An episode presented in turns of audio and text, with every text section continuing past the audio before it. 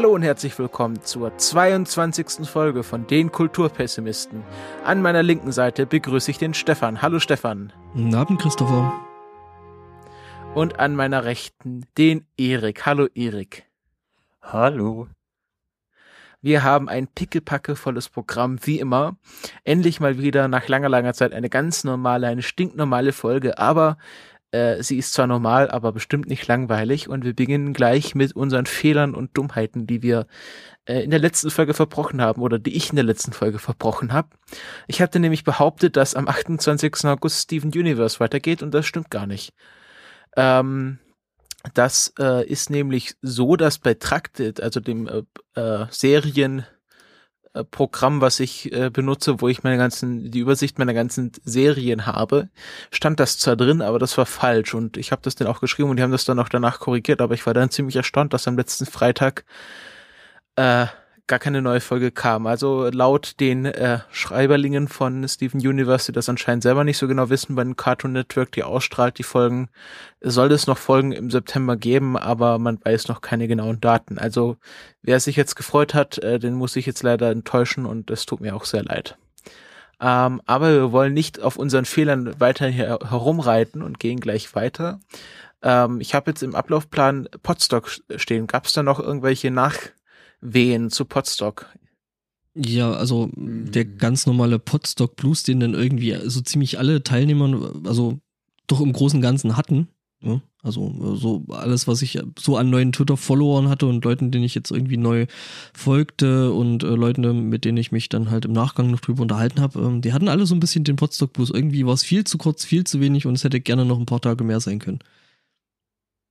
Ja, das auf jeden Fall. Also ich fand es auch etwas zu kurz, aber es ist natürlich, äh, Leute müssen auch arbeiten. Ja. Aber vielleicht kann man ja nächstes Jahr noch einen Tag Null dranhängen. Wobei, äh, äh so ja. eine kleine, kleine Nachwehe gab es ja dann bei mir noch äh, technischerseits.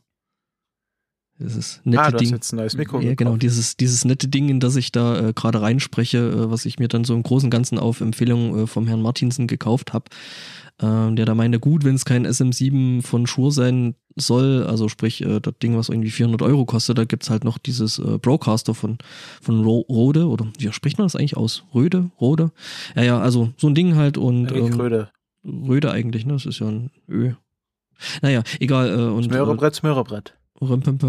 Ähm, genau, und das Ding gibt's halt äh, für doch wesentlich weniger äh, äh, Credits als ähm, ja eben dieses SM7 und jetzt habe ich mir das Ding mal geholt und ich mag es sehr. Ja. Hast du das mit in Gold gepresstes Latium bezahlt? Nein, Latino, äh, Latino meinst du. Ah, okay. Ich wollte ja vielleicht noch unser bestes, unser bestes Bit quasi erzählen, was uns am meisten aufgefallen und im Gedächtnis geblieben ist. Äh, da muss ich, ich würde dann glaube ich, direkt Küche den Anfang machen.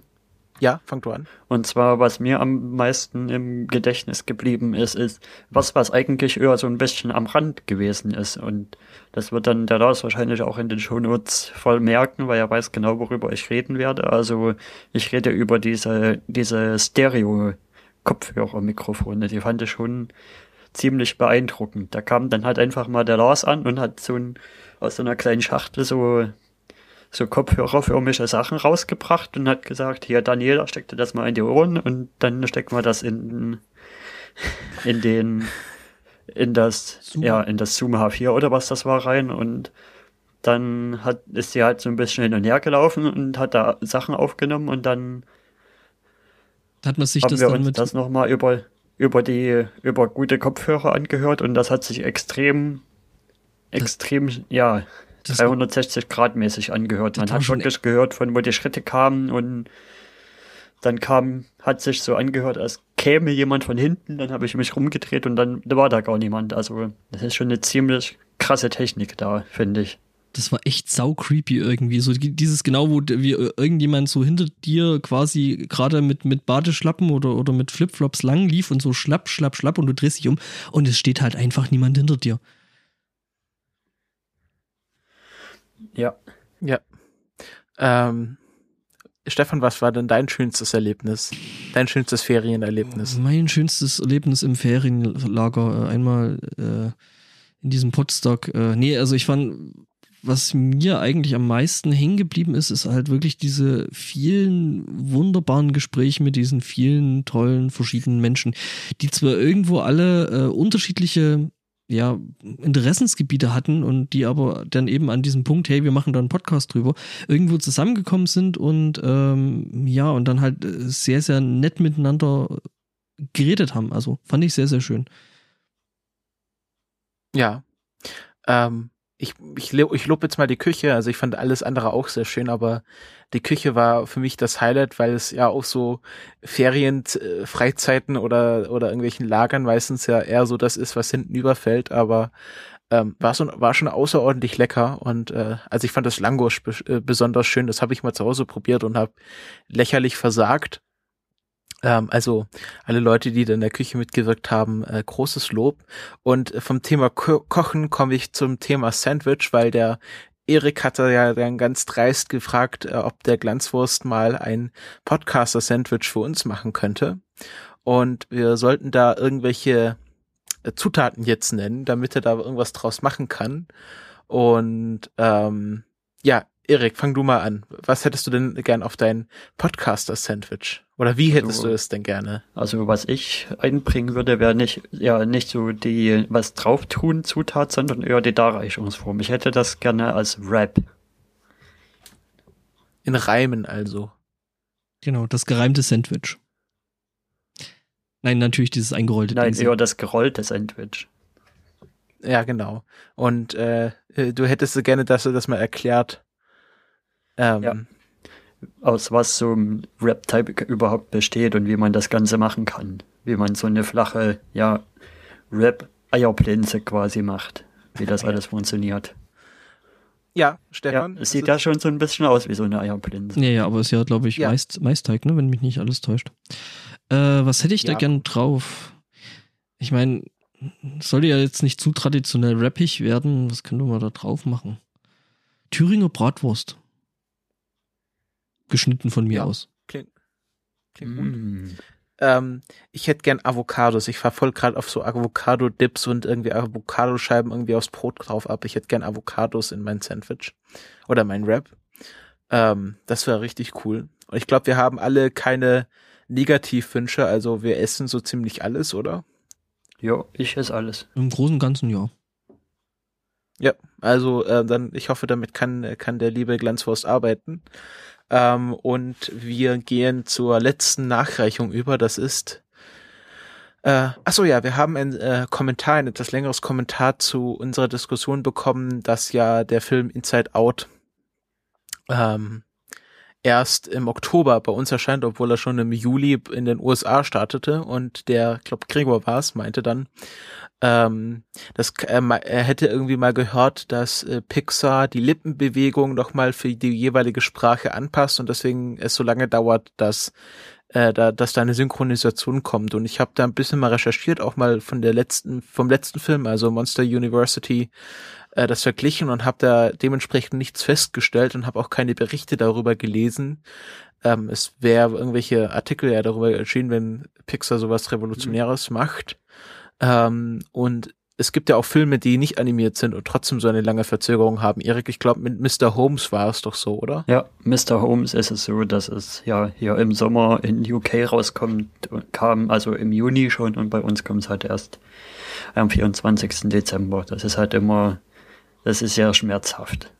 Äh, ja. Also was ich jetzt noch dazu sagen kann, so aus einigen Pixar-Filmen, die ich gesehen habe, ähm, und äh, ich beobachte das ja dann ein bisschen, ähm, ist einfach, ja, also äh, Lippenbewegungen, Animationen werden, glaube ich, nicht mehr angepasst. Das ist einfach zu viel Arbeit, weil dann müsstest du wirklich den ganzen Fu nochmal komplett rendern. Und ich weiß gar nicht, wie es bei Pixar jetzt mittlerweile aussieht, äh, wo die da jetzt pro Frame äh, äh an Renderzeiten sind. Das lässt sich aber, glaube ich, noch rausfinden. Es ist, glaube ich, momentan aktuell, äh, ich habe mal irgendwas von einer anderthalben Stunde gehört, pro Frame, also pro Bild im Film. Ähm, wo man dann sieht, okay, das ist ein Riesenaufwand, weil Pixar eben nicht bloß da irgendwo einen alten, klapprigen PC da hat, äh, der da so vor sich hin rendert, ähm, sondern die haben dann halt eine richtige große Farm, wo dann halt große 19-Zoll-Schränke drin stehen und ähm, ja, das dauert dann halt immer noch eine anderthalbe Stunde pro Bild. Hm. Und, ähm, und da funktioniert das dann wohl parallel, parallelisiert oder wie kann ich mir das vorstellen, dass Ja, ja. mehrere Bilder gleichzeitig von Nee, nee. verschiedenen Rechnern gerechnet werden? Ja und, und ja, also es werden zum einen äh, verschiedene Bilder gleichzeitig gerechnet, also das äh, irgendwie so Bank äh, 1 bis 30 äh, rechnet halt jetzt Bild 1, Bank 30 bis 5, ähm, die rechnen halt dann Bild 2. Ähm, wobei es aber trotzdem so ist, dass mehrere Prozessoren trotzdem auch an einem Bild rechnen. Also ähm, das heißt dann irgendwie so ein Serverschrank rechnet dann halt äh, verschiedene Teile des Bildes aus. Ähm, was Pixar allerdings macht Mhm. und immer wieder gemacht hat, ich weiß nicht, ob sie es aktuell immer noch machen, ist, ähm, es werden teilweise ähm, Schriften und, und Einzelteile, also so Sachen, wo man immer mal wieder irgendwo so Schrift sieht, äh, wo halt Text auftaucht, ähm, der wird teilweise lokalisiert. Also das heißt, es wird dann eben der Bereich, also das Bild irgendwie nochmal gerendert oder beziehungsweise dann der, der, der Pass, nennt man das, ähm, wo dann halt auch Teile bloß vom Bild gerechnet werden, die dann einfach in, in der Post-Production drüber gelegt werden, dass man praktisch nicht nochmal den kompletten Frame rendern muss, sondern bloß noch den Ausschnitt, den man wirklich im Endeffekt äh, ändern will. Oh, stimmt, das ist mir tatsächlich auch schon aufgefallen, Mhm. dass, Aber ich dass glaube, die das ist, manchmal Das ist aber, glaube ich, nicht, Wörter halt nicht direkt dort drauf übersetzen und nicht mehr einfach bloß das quasi als Untertitel hinsetzen. Genau, und das ist Ja. aber jetzt nicht der riesengroße Aufwand, wo du dir jetzt wirklich sagen kannst, okay, deswegen wird der Film äh, äh, irgendwie drei Monate verzögert auftauchen, äh, sondern das wird halt direkt in Production gemacht. Also während quasi das Final vom finalen Film rendert, äh, wird dann eben auch genau das mitgerendert, also einfach als Teil des großen Assets, was da äh, dann rausgeschmissen wird. Ja, also meine Theorie ist es ja, dass das reine Marketingstrategie ist, weil wenn man wollte, dann könnte man einen weltweiten Release hinkriegen. Ich meine, The Walking Dead schafft es ja auch, äh, die Synchronisation einen Tag nach US-Release rauszuhauen und dann äh, äh, und das halt jede Woche. Also ich glaube, das ist einfach reine Marketingstrategie, dass man den äh, den äh, Dings, den den Weihnachtsmarkt abgreifen will und äh. Ist halt ist halt ein bisschen scheiße und es wird wahrscheinlich auch nicht mehr so lange bleiben, weil irgendwann muss ja auch Disney mal einsehen, dass sie nicht ihre eigenen Dummheitsstrategien fahren können. Ja, ja. Ja, und ich glaube auch, das mit den Lippensynchronen wird eher von der anderen Richtung gemacht, oder meistens. Also, Ja. dass man, dass man versucht, den Text möglichst so zu schreiben, dass er lippensynchron ist und dann das halt exakt genau versucht, dann aufzunehmen, die Sprache. Genau, also das ist ja sowieso ähm, Teil des, des äh, Synchronhandwerks. Also da gibt's ja direkt dann Lektoren, die sich das quasi vornehmen und dann gucken, okay, was könnte man da vielleicht noch machen, um das ein bisschen besser lippensynchron hinzukriegen. Ähm, ja. Da kann ich auch noch mal die Folge von, vom Nerd Talk, die wir schon mal vor einem Jahr empfohlen haben, noch mal empfohlen. Mit dem deutschen Sprecher, der da bei äh, hier Drachenzähmen leicht gemacht. Genau. Ja, ja, Hicks spricht. Das war ganz aufschlussreich. Ich glaube, irgendwie mit Axt heißt der. Ja, wir werden es verlinken. Ähm, ja, also ich hoffe, damit ist das Kommentar äh, zur Genüge beantwortet. Ich hatte ja schon mal drauf geantwortet. Ähm, ich nehme einfach an, das hat keine technischen, sondern mehr finanzielle Gründe. Und wir wollen uns nicht mehr mit dem Schlechten und dem Falschen länger aufhalten und gehen sofort weiter in, eine, in unser Hauptthema, das diesmal äh, Klassiker der Filmgeschichte mal wieder ist. Wir haben uns Metropolis angesehen und wir haben natürlich wieder einen Einspieler dazu, den ich jetzt abspielen werde.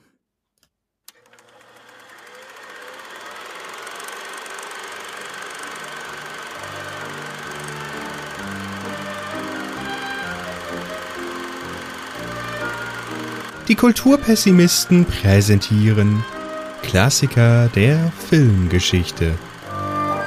Diesmal Metropolis.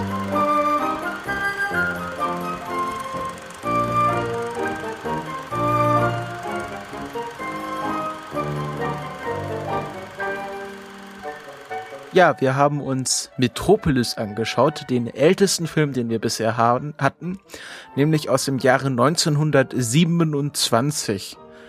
Ein Film von Fritz Lang, ein deutscher Film und wie schon der Glanzwurst ganz richtig im Chat äh, angemerkt hatte, der erste ähm, Spielfilm lange Sci-Fi-Film.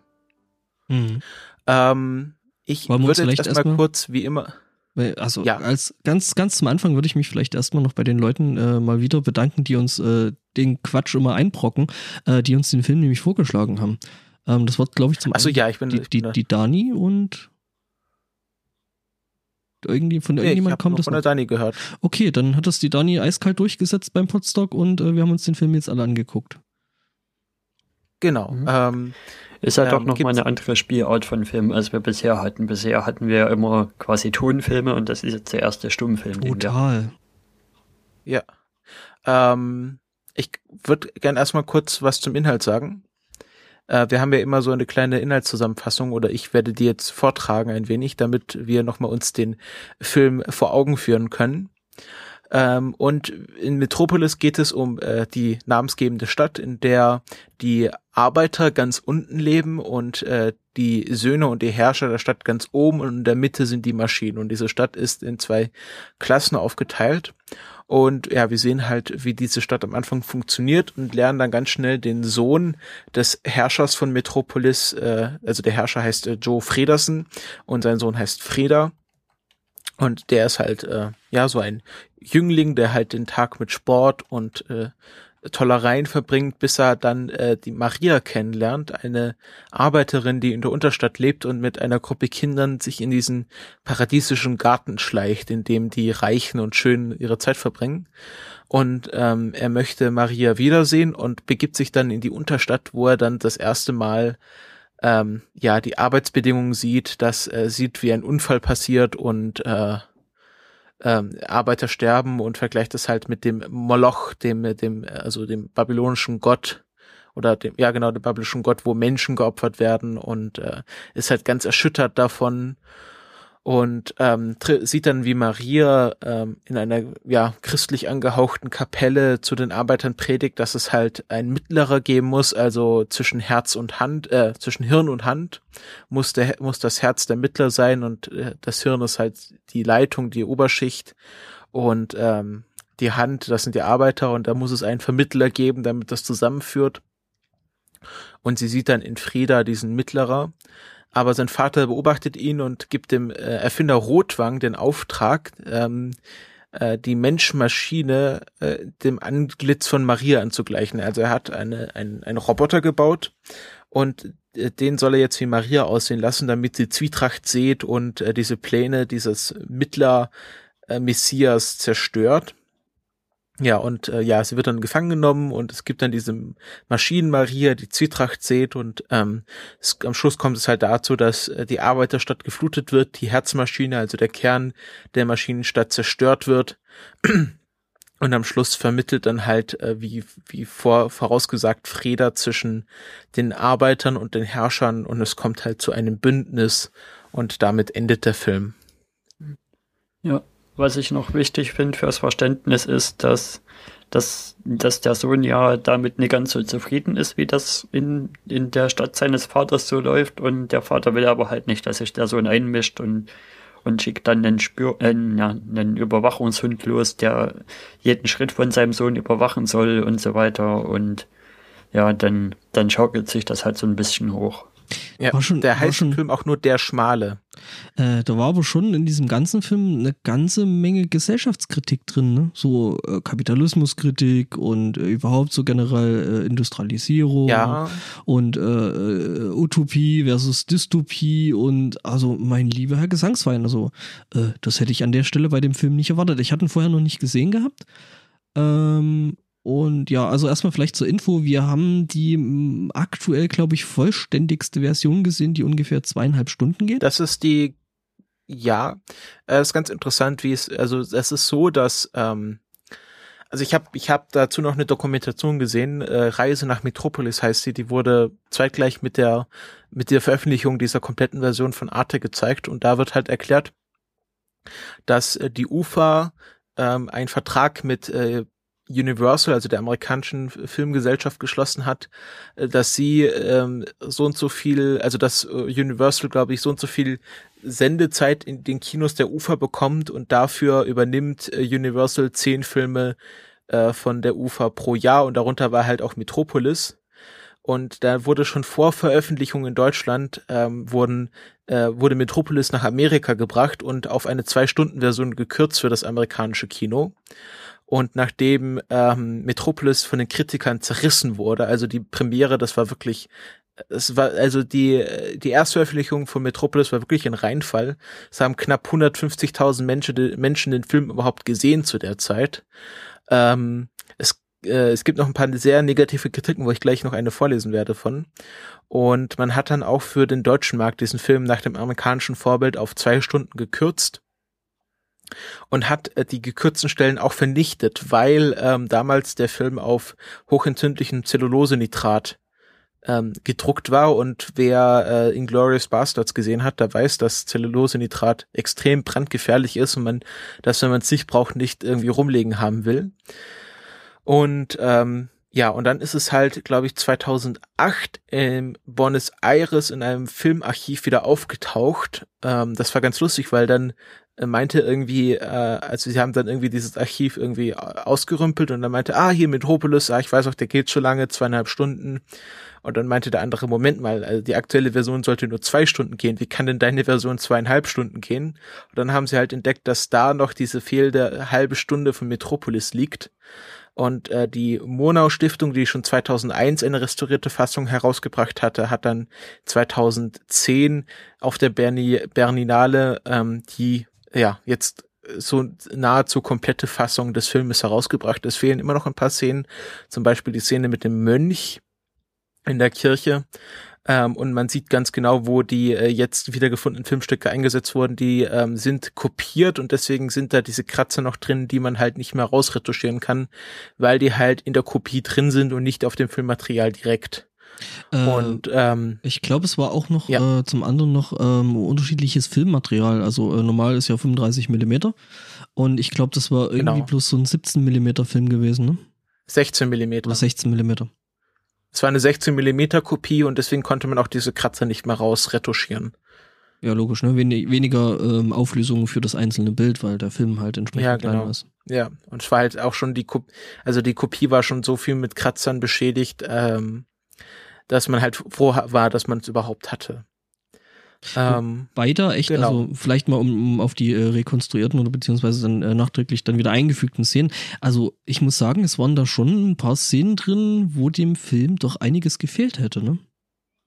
Also war so ja, mein also gerade dieser Schm der Agent, der dann von Joe Fredersen losgeschickt wird und mhm. auch diese ganze äh, ähm, äh, Entwicklung, dass, äh, dass Rotwang eine Hehl-Statue, also von seiner Frau, die er dann an Joe Fredersen verloren hat, ähm, das wurde ja alles rausgeschnitten. Das sieht man daran, dass es halt diese andere Qualität hat. Mhm. Und das war halt fürs amerikanische Kino, beziehungsweise auch fürs sowjetische Kino, hat man da sehr viel geschnitten. Ähm, Gerade die Sowjets ähm, hatten da eine sehr interessante Geschichte dazu, aber da kann ich ja später nochmal dazu kommen. Ähm, ich habe jetzt eine Kritik, und zwar nämlich von, ähm, kleinen Moment, Sendungsplan, wo sind wir denn? hier von H.G. Wells, den kennt man ja. Und der hat auch eine Kritik zu Metropolis geschrieben. Ähm, die lese ich jetzt mal vor, die finde ich sehr lustig. Ähm, ich habe letztens den albertsten Film überhaupt gesehen. Ich glaube nicht, dass es möglich ist, einen noch albernen, albernen zu machen. Er heißt Metropolis, stammt aus den großartigen Uferstudios in Deutschland und man muss erwähnen, dass er enorme Produktionskosten verschlungen hat. Er präsentiert eine turbulente, turbulente Konzentration aus fast jeder denkbaren Blödsinnigkeit, Klischee, Plattitüde und Chaos über den mechanischen Fortschritt und den Fortschritt im Allgemeinen, serviert mit einer Soße von Sentimentalität. Und ich glaube, das fasst diesen Film ziemlich gut zusammen. Äh, schon ein bisschen, aber äh, war das eigentlich vor oder nach Krieg der Welten? Ich meine, H.G. Wells kennt man eben aus jedem, jenem äh, Radiohörspiel, ne? Also Krieg der Welten, ne? Wo dann Menschen wirklich. Ich glaube, das war nahe vor, vor der Krieg der Welten. Ja, und, äh, wo, wo, wo, dann Leute ausgeflippt sind, weil sie das Hörspiel äh, hörten im Radio und alles, was im Radio gesagt wird, ja sowieso. Das ist ja auch so ein Mythos. Also das wird ja, ja auch in der, in der ähm, äh, ja, kurz, ähm, ja, also ich ja. finde, ja, Erik? Was mir halt schon beim Schauen in den ersten zehn Minuten aufgefallen ist, wo die Szene dann auch kommt, wo er unten in der Fabrik ist. Und was hattest du gesagt, was das mit dem Götterbild darstellen soll? Moloch. Wo die ganz Moloch, Moloch genau. Ja. Okay. Also, da habe ich mir schon gedacht, man spürt schon, dass, dass die Leute ziemlich viel, ja, gewissermaßen Respekt hatten und Angst vor dem, wie das mit der mit der Industrialisierung und Modernisierung noch weitergeht. Und das kann ich mir ja. auch gut vorstellen, dass das damals so war. In den goldenen Zwanzigern, wie rasch sich da alles entwickelt hat. Und wenn man dann einfach mal auf den Gedanken kommt, wenn das jetzt so weitergeht in dem Tempo und wohin sich das entwickeln könnte, dann dann kann ich mir schon vorstellen, dass man da Angst gekriegt hat. Ich meine, da waren ja auch äh, sehr, sehr viele äh, äh, christlich geprägte Bilder, also wirklich im Großen und Ganzen Bibelzitate drin, ne? Also äh, das Babylonische Reich und äh, Turm, Turmbau zu Babel und äh, eben das Moloch und ähm, so, ja. was, was ja Bibelzitate sind, oder genauso das Maria also schon, hey, der Name, ne? Aber äh, davon abgesehen halt in, also du hast vorhin gesagt, kirchenähnlichen, also ich würde schon sagen, das war halt einfach eine Kapelle. Ich meine, da waren Kreuze da, da war ein Altar da, also ich würde das äh, gemeinhin als Kirche bezeichnen. Ja, aber es war ja kein christlicher Gottesdienst, was sie da abgehalten hat. Och, naja, so von der Grundbotschaft her, ja, ja, also Fritz Lang hat sich da schon sehr viel bedient. Also es wird ja dann nochmal die Geschichte vom Turmbau zu Babel äh, nacherzählt. Aber dann äh, hat er ja sehr viele, also sehr entscheidende Änderungen dran vorgenommen an dieser Nacherzählung, dass nämlich ähm, beim Turmbau vor, zu, zu, Babel nach Fritz Lang ähm, sich die, ähm, also da, dort die Arbeiter und die Bauherren die gleiche Sprache gesprochen haben, aber sich trotzdem nicht verstanden haben und es deswegen zum Aufstand kam und da hat ja auch nicht Gott den Turm von Babel zerstört, sondern das waren die Arbeiter selbst. Das sind ja diese entscheidenden Änderungen, die dann Fritz Lang vorgenommen hat. Ähm, ja, es gibt dann also die Hure Babylon, die ja in der Apokalypse erwähnt wird und wo dann nochmal dieses Bild rekreiert wird, wo sie auf dem Biest sitzt. Ähm, das ist alles sehr biblisch angehaucht und ähm, ist aber auch sehr viel germanische Mythologie, also Hel ähm, die Frau von Rotwang ähm, ist in der germanischen Mythologie die Herrscherin der Unterwelt. Äh, wobei, ja, also ich meine, es waren haufenweise mm, Zitate drin, also, ne? Und ich meine, ähm, das mit, äh, ja, es haben halt, äh, hat halt nicht Gott zerstört, sondern das, äh, der Arbeiter, so als, ne, so, äh, ja, virtuelles ja. Wesen äh, oder, oder als, als, als ja, Masse von, von Menschen, aber dann halt doch irgendwie so als eins äh, agierend, ähm, ist halt schon ein schönes Gleichnis auch, ne, zu eben dieser ganzen ähm, Zeit der Aufklärung, Industrialisierung und der ganzen Geschichte. Ja. Aber er widerspricht ja auch den, also er hat ja nicht so wirklich eine Lehre, wo er sich dran orientiert. Man könnte ja meinen, er hat sich jetzt irgendwie an Marx orientiert, also der, die Revolution der Arbeiter gegen die äh, Bourgeoisie äh, denn äh, es wird ja auch gezeigt, dass die Revolution nur dazu führt, dass die Stadt der Arbeiter selbst zerstört wird und die Kinder fast ertrinken. Ähm, und ähm, er widerspricht ja auch, äh, also widerspricht äh, sowohl der Lehre des Kapitalismus, äh, also man kann sich ja mal irgendwie Bilder von der äh, irgendwie Krupp, Krupp-Schmieden anschauen, das ist schon sehr ähnlich, aber auch widerspricht er den Lehren des Kommunismus, die ja gerade zur Weimarer Republik sehr stark im Widerstreit standen. Also es war ja diese Räterepublik, die dann in Weimar ausgerufen wurde und ähm, also gerade da war es die Zeit, wo Kapitalismus und Kommunismus im direkten Widerstreit standen. Äh, Was mir auf alle Fälle aufgefallen ist, ist, dass ich kann mich an keinen anderen Film erinnern, wo das oben und unten so klar ist, also, also so extrem abgebildet ist mit der, mit der Stadt oben, wo die Reichen leben und quasi auf Kosten der Leute, die unten in den Schächten, ja, die ihre Stadt wirklich unter, im Untergrund haben und da arbeiten und das geht ja direkt schon mit dem Bild los, mit dem Aufzugsschächten, wo die dann reinmarschieren und rauskommen und das ist schon alles sehr bedrückend. Ja, und es ist auch äh, interessant, wie sehr sich das schon an ein KZ erinnert und das, bevor es überhaupt KZs gab. Also diese Rampen und auch dieses Moloch-Bild, wo die Menschen einfach in das Feuer geworfen werden. Ähm, es gibt dann irgendwie die Überlieferung, dass irgendwie ein KZ-Häftling, nachdem er die Rampe vom Zug verlässt und dieses KZ sieht, äh, und so, dann sagt er halt zu seinem Nebenhäftling, äh, hast du schon mal Metropolis gesehen, weil er sich an diesen Film erinnert fühlt. Und äh, es ist schon sehr viel, man könnte schon fast sagen, Vorausahnung in diesem Film, was in Deutschland noch passieren, passieren wird. Ja, also wie gesagt, das, das war das, was ich vorhin auch äh, so am Anfang wirklich meinte mit so, äh, war schon verdammt viel, äh, also war mutig und war sehr viel Gesellschaftskritik äh, im Großen und Ganzen, äh, was ich echt gut fand an dem Film. Also gerade, wir müssen ja wieder sehen, ne? also die Zeit, aus der der Film ist, 1926, 27, äh, ja, da galten halt wirklich noch äh, ein bisschen andere Regeln und äh, von daher war der schon sehr, gerade was die Kritik angeht, auch äh, an, an eben den verschiedenen Systemen, äh, äh, Kommunismus versus Kapitalismus, Industrialisierung und dem ganzen Zeug, war schon, fand ich, relativ mutig. Ja, obwohl ähm, ich glaube, das mehr so zufällig entstanden ist. Also ähm, das Drehbuch sta stammt ja von Fritz Langs Frau, Thea von Büro, glaube ich, ähm, die ja das Drehbuch dann geschrieben hat und Fritz Lang meinte dann nach der Fertigstellung des Filmes, dass ihm die Aussage des Films eigentlich nicht so ganz passt ähm, und er eigentlich eher weniger zufrieden ist und er war ja selbst ein sehr, also er hat ja selbst ein bisschen ähm, ähm, er hat ja selbst ein bisschen äh, den Ausbeuter gespielt, also diese ganzen Kinder, die man dort sieht oder diese ganze Arbeiter, das waren einfach wirklich Arbeitslose, die man dann in das Wasser täglich reingejagt hat und ähm, also viele Schauspieler haben sich halt im Nachhinein beschwert, wie wie herrisch und wie äh, ja wie tyrannisch Fritz Lang bei den Dreharbeiten war. Ja, ja das sollte halt äh, bloß authentisch sein. Ähm, was ich ja. noch relativ interessant von den Bildern her fand, also äh, wie gesagt, der Film war von, von, von 26, 27, das heißt, die haben den ungefähr so, weiß ich nicht, 23, 24 gefilmt, vermutlich. Äh, ähm, ein Jahr lang haben sie den gefilmt. War übrigens damals auch äh, der teuerste Film der Welt.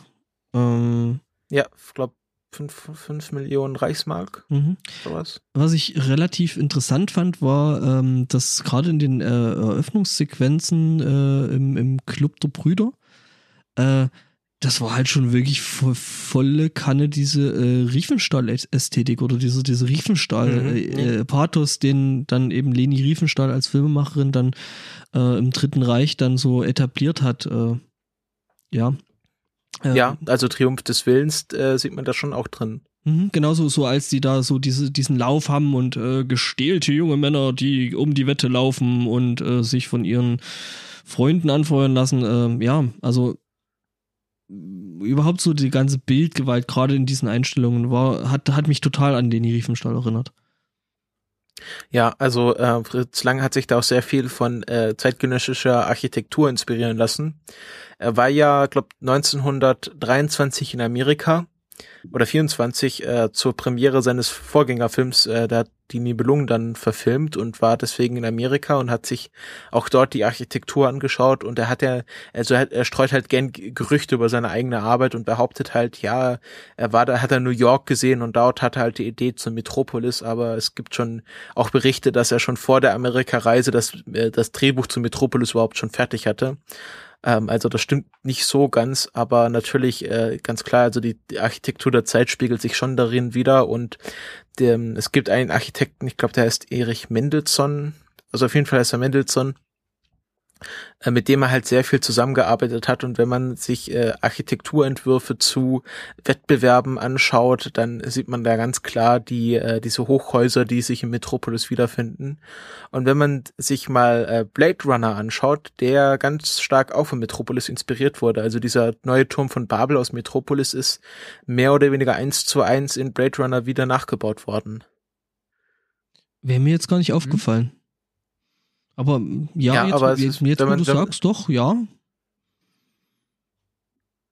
Ähm, das ist, also es hat schon, also er hat sich sehr viel inspirieren lassen und er hat auch wieder weiterhin viele Filme inspiriert. Also ich glaube, äh, C3PO, äh, also der sieht ja auch schon so ein bisschen aus wie jetzt diese Menschmaschine. Ich hatte noch, noch was anderes, also was ich bei mir auch auf dem Zettel stehen habe, äh, die Cybermen in Doctor Who haben mich da auch äh, also so umgekehrt halt auch ja, ziemlich, ja. ziemlich an die Menschmaschine erinnert. Ähm, ja, ich meine, hey, Herrgott, äh, Metropolis ist äh, äh, wirklich ein, ein Filmklassiker, ein, ein Science-Fiction-Klassiker und äh, ja, äh, da werden sich viele Regisseure und Filmemacher da irgendwo. Ich knacke, wird mir gesagt, knackig? Nee, ich höre nichts. Okay, ja. dann passt das. Aber ich habe ja eh meine eigene Spur, von daher. Ähm, ja, nee, ähm, und ja, also ist ja ganz normal, dass sich Regisseure dann auch äh, irgendwo bei ihren Vorbildern bedienen. Ich meine, äh, guck dir Tarantino an, der macht das äh, ja ständig und von daher. Ja, Jo. ja, ja, gerade Tarantino, das ist ja so ein, also ich glaube, der ist ja einer, der sich ständig bei anderen äh, äh, Filmen bedient. Ähm, es ist noch ganz interessant, diese Kulissen.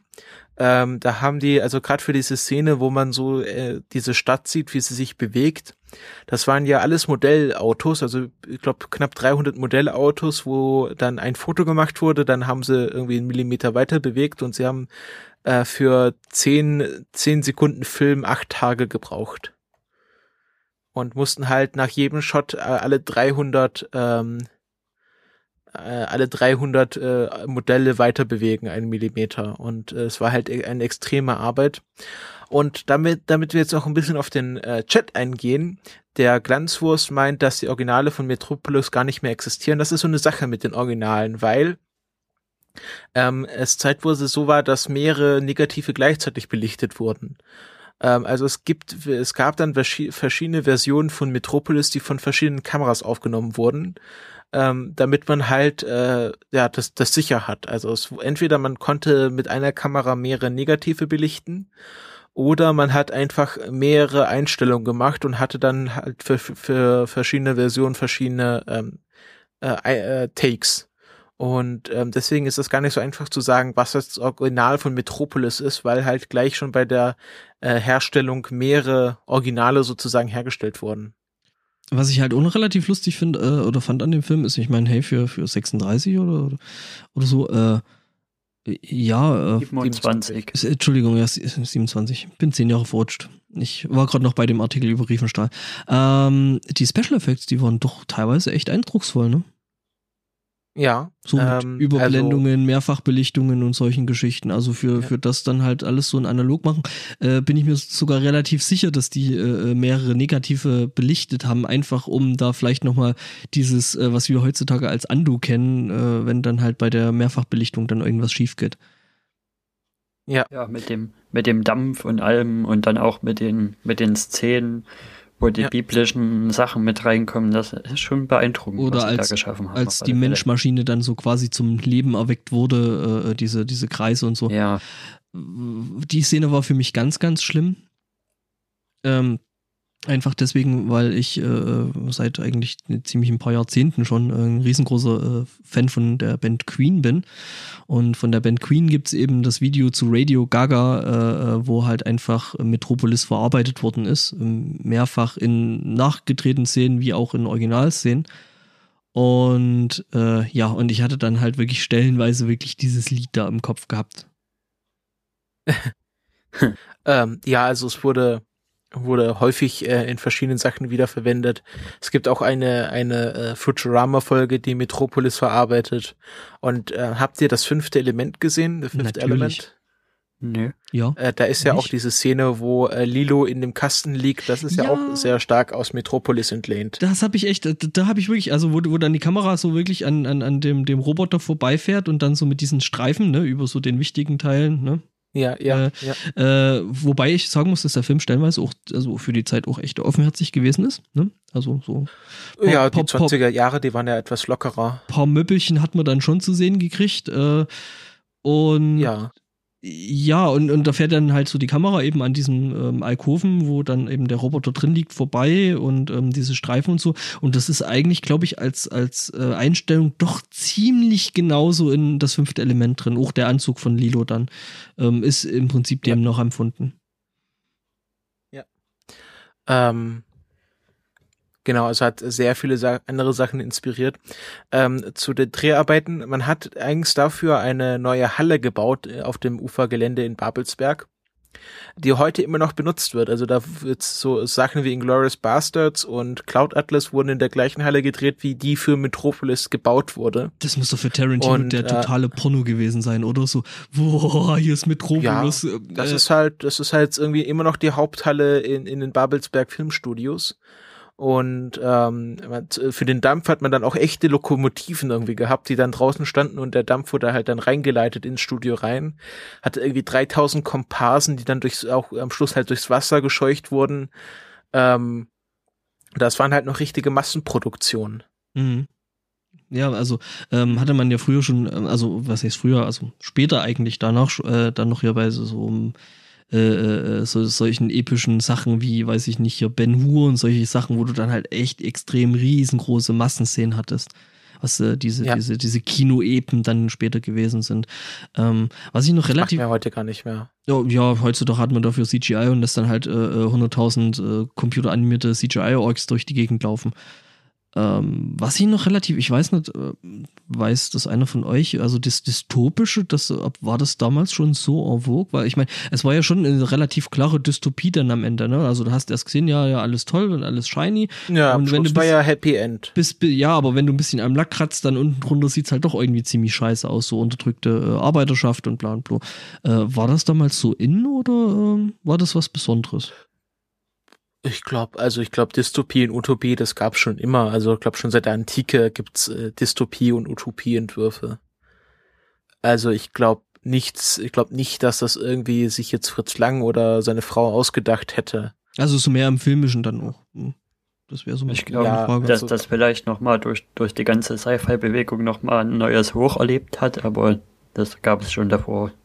Ja, also äh, wenn man sich überlegt, also ich glaube, also also ich habe jetzt mal nachgeschaut, Krieg der Welten äh, wurde als Roman 19, 1898 veröffentlicht von Gottlieb August Crevel ähm, und das Hörspiel äh, stammt von 1938 Also kurz nach Metropolis. und ja, zehn Jahre später, äh, zwölf Jahre später. Ähm, Ich bin schon wieder zehn Jahre. aber Entschuldigung. Ähm, also ich glaube, äh, Dystopien, also auch hier die Zeitmaschine äh, stammt ja auch äh, von Orson Welles, äh, stammt, ja- stammt ja auch. Ich verwechsel immer äh, H.G. Wells und Orson Welles. Wer ist der Autor und wer ist der Filmemacher? Ich glaube, Orson Welles hat die Bücher geschrieben. ich glaube ja. 1984. Oder auf jeden Fall die Zeitmaschine stammt ja auch noch aus dem aus dem 19. Jahrhundert. Also Dystopien gab es schon immer. Ah genau, Orson Welles ist der Filmemacher und H.G. Wells hat was hat der dann gemacht? Nur dieses Radioschauspiel. Ja genau, Citizen Kane, genau, sowas hat Mhm. er gemacht. Ich Äh, würde dann Ähm, nochmal auf die ja, da kannst du kurz ausreden zurückkommen. lassen. Ja. Ähm, also ich glaube, Dystopie äh, ist schon immer immer vogue gewesen. Also ich glaube nicht, dass das mal außer Mode war, außer vielleicht unter Hitler, aber ähm, Und die haben dann also einfach ihre die eigene gemacht als Realität.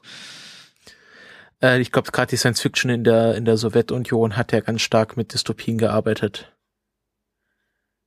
Mhm. Ja, ich würde jetzt nochmal auf die Handlungsebene zurückkommen und also auf alle Fälle, ich, ich kann mir sogar vorstellen, dass das gezielt war, dass, dass der Film in mir andere Erwartungen äh, er, erweckt hat, wie das Ende denn aussehen könnte, als wie es dann am Ende war. Weil gerade schon mit schon mit wie das aufgebaut war, mit dass es dann noch ein Zwischenspiel und ein Endspiel gab, da das waren schon noch sehr ans, ans ja quasi klassische Drama angelegt und da habe ich halt gedacht, ja, das wird wahrscheinlich dann auch am Ende so einen klassischen dramatischen Ablauf nehmen und ja, und ein ziemlich negatives Ende geben. Und dafür, ja, mit der Erwartung hat's total gespielt irgendwie. Und am Ende war es ja dann doch, dann doch alles positiv. Aber zwischendrin denkt man schon so ein bisschen an die, an den, an den klassischen Dramaaufbau. Zumindest musste ich da ganz stark dran denken. Ja, war ein bisschen aufgebaut wie ein Ja. Oper, ne? Also mit, mit, mit Eröffnung, dann halt äh, Zwischenspiel und äh, großen Drama am Ende. Furioso heißt der Furioso. Mhm. Ähm, ja, es ist, war halt lustig, dass du halt am Ende dann trotzdem irgendwo so mit den Hauptfiguren, also ich weiß nicht, zumindest ging es mir so, äh, dass du mit, mit den Hauptfiguren dann schon ziemlich mitfiebertest. Also, dass du so gedacht hast, okay, jetzt treffen die irgendwie mit dem, mit dem Roboter aufeinander und äh, äh, die Arbeiter werden denken, okay, das ist die Maria, die jagen sie jetzt, weil sie wollen ja die Hexe töten. Ähm, und ja, dann kommt irgendwie der Roboter noch irgendwo her und du denkst dir so, okay, dann fangen sie vielleicht doch mit ein bisschen Glück den Roboter ab und äh, dieses ganze Hin und Her am Ende. Hm. Also- ja, mir war das eher so, bei jeder, an jeder Wendung habe ich gedacht, okay, so werden sie es jetzt drehen, dass es am Ende ins Desaster führt. Dass die, dass die Leute zum Beispiel einfach an der, an der Roboter Maria vorbeirennen und einfach nur auf die echte Maria gehen und ja, Äh, ach so, du hast, du, du hast also quasi mit, so mit aus den Missverständnissen heraus ist es. Ja, ich habe Ja. halt ich habe halt ein ziemlich desaströses Ende erwartet. Okay. Aber das Missverständnis führte ja erst zum guten Ende. ja, ja. Also sie haben ja, Ja. dann äh, aus Versehen die Roboter Maria verbrannt. Das war ja dann Verwechslung zum Guten. Das sieht man ja auch eher selten im Film. Mhm. Wobei ich eigentlich, glaube ich, schon eher mit einem Happy End. Also ich habe dann eher so gedacht, so, okay, wie schaffen sie jetzt äh, irgendwo so den Twist, äh, dass da eben noch irgendwie ein Happy End bei rumkommt. Ähm, ich würde gerne auf die Musik zu sprechen kommen, Mhm. weil die ist ja beim Stumm, Stummfilm sehr wichtig. Und ich fand es zum Beispiel interessant, dass äh, bei der bei diesen Szenen, wo äh, die Arbeiter anfangen zu revoltieren, äh, kurz äh, so drei Töne der Marseillaise angespielt wurden. Und das auch so eine Verdeutlichung ist, dass äh, die Revolution ihre Kinder frisst und dass die Revolution nicht zu einer Besserung der Lage der Arbeiter führt, sondern dazu, dass die Arbeiter sich selbst zerstören. Und dass das in dieser Musik nochmal versteckt ist, fand ich äh, eine sehr schöne Geste von vom Komponisten. Das sind die, die, die, die, die, die ersten paar Töne von der französischen Hymne, richtig? Ja, die Marseillaise. Genau, Genau, genau. Äh, und die wird ja zum einen eben in Dur ausgeführt und dann ein Stück später, als dann so, okay, jetzt geht's einen Bach runter, wird dasselbe dann nochmal in Moll ausgeführt. Was ich sehr, sehr interessant fand. Genau, es bricht so hinten ein bisschen ab. Genau. Ja, also Moll, das ist dann mehr so das ne negativ besetzte. Das, das was immer traurig Ja. klingt. Äh, ja, die Musik war auch sehr, sehr großartig. Ich weiß gar nicht, ähm, welches Orchester hat das eigentlich in dieser nachbearbeiteten Version von der Monau Stiftung jetzt gespielt gehabt? War das äh, äh, Babelsberger glaub, das Filmorchester? Sinfonieorchester. Warte. Ja, Babelsberg hat ja sein eigenes. Halt. Ah, hat es sein eigenes? Ja, ja. Ich nehme an, dass es dann das war. Warte kurz, ich schaue es gerade nach. Ähm. Puh. Ja, glaub, nee, es war, war bestimmt das Babelsberg Orchester. also äh, äh, war wirklich echt, die Musik war wirklich großartig. Also äh, die hatte halt auch so wie der ganze Film irgendwo so diesen passenden Pathos gehabt. Gut, war ja auch aus der Zeit, ne? Also äh, das Orchester, was das dann nochmal eingespielt hat, wird sich natürlich da auch an, an Noten gehalten haben, die eben aus der Zeit gewesen sind. Und Ja, also man hatte da sehr viel Glück, dass die Partitur noch komplett vorhanden war, was schon mal gut auch ist. mit den Synchronisationspunkten. Ah, ja. Also das ist ja eh bei, bei, bei Stummfilm. Ähm, äh, kurze Zwischenfrage von wegen Stummfilm und so. Äh, war das euer erster Stummfilm? Äh, nee, ich habe davor schon äh, Charlie Chaplin, The, The Kid gesehen und The Artist natürlich von 2012. Den ich total langweilig fand. Aber gut. Ja, aber Ähm. Charlie Chaplin ist wirklich, ähm, Mhm. hat sich auch gut gehalten. Wobei der auch den, Was ich auch bei dem, den Schritt äh, zum, zum Tonfilm gut. Aber Erik, äh, kurze Frage eben von wegen äh, Tonfilm, Stummfilm, bla. was ich auch bei dem Film interessant fand, ist, dass er das halt mit der, mit der Roboter Maria schon eigentlich ziemlich sehr davor warnt, vor, ja, hier falschen Götzen zu folgen und falschen, falschen, ne, Versprechungen oder sowas hinterher zu rennen. Und dann, ja, sieben Jahre später hat man genau das in Deutschland. Beantwortet Weil nicht ja meine schon Frage. ein bisschen höher Ja. hat, die ganze Entwicklung um Hitler ringsrum und quasi, man hätte sich eigentlich schon von dem Film warnen können lassen können und Na, dass, Das dass war die halt- Entwicklung halt schlecht ist. Das, das ist aber dieses, äh, dieses, was da mit der Roboter Maria passiert, das ist ja ganz klar eins zu eins aus der Bibel rausgenommen. Also, dass die Hure Babylon dann äh, die, die Menschheit verführt, mit, also das ist ja, also ist ja, hat sich ja auch nicht Fritz Lang ausgedacht. Das ist ja ganz klar eine biblische Anspielung. Genau, Da also. gibt's andere voraus, vorausblickende Momente, also gerade wo diese Arbeiter in, in die Hölle marschieren und da verheizt werden, sprichwörtlich. Ähm, das, das erinnert schon sehr stark ans KZ und auch an die Soldaten, die ja dann im Krieg verheizt wurden. Ja, und äh, an diese ganzen Arbeitslager überhaupt generell, ne? Also die es ja gegeben hat.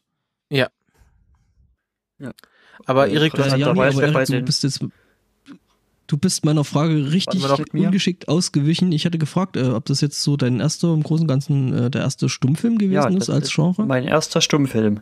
Und wie fandst du Das es? ist mein erster Stummfilm. Ja, schon cool. Also man muss sich halt erstmal nochmal anders drauf einstellen. Auf die, auf die gewissen Informationen, die halt über Stimme und Sprache nicht so vermittelt werden und die dann halt eher über, über Bewegungen und übers Schauspiel dann rübergebracht werden. Das, das ist mir Beziehungsweise über die Musik auch. aufgefallen. Mhm. Ja, es mir ist ist schon- noch aufgefallen, weil die ja trotzdem viel die Lippen bewegen, ist, wenn man Lippen lesen könnte, ob man dann nicht einiges noch mehr an ja quasi Dialog mitbekommt, was gar nicht dann auf den Tafeln so unbedingt immer steht. Ich glaube, das ist sogar ein, ein wichtiger Teil, ähm, ähm, dass die halt wirklich so sehr, sehr überdeutlich gesprochen haben, dass du äh, eben anhand der Lippenbewegungen damals äh, dir dann doch deinen Teil hast dazu denken können. Also die haben jetzt keine hochkomplizierten Dialoge gehalten, äh, äh, wo du da einfach nicht mehr mitkommst, sondern die haben dann halt sehr, sehr kurze Sachen gesprochen, die man dann aber zur Not auch ohne Lippen lesen zu können äh, quasi deuten konnte. Ja. Also gerade wenn er Maria ruft und solche Sachen, das erkennt man so schon sehr deutlich. Ähm, Wobei das dann immer noch mal von Tafeln unterstützt worden ist.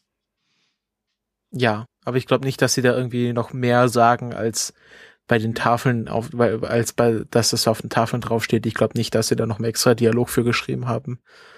Nee, ich hatte ähm, auch das Gefühl, dass sie, dass sie manchmal ge gekonnt die Tafeln auch weggelassen haben, um auch so ein bisschen den Zuschauer Dunkeln zu lassen, was wird denn hier jetzt wirklich kommuniziert. Stimmt es? Ja, sie haben sie dann, man konnte sich ja denken, was, was gesagt wird oder was, was, was verdeutlicht ja. wird, auch durch die Gestik. Hm.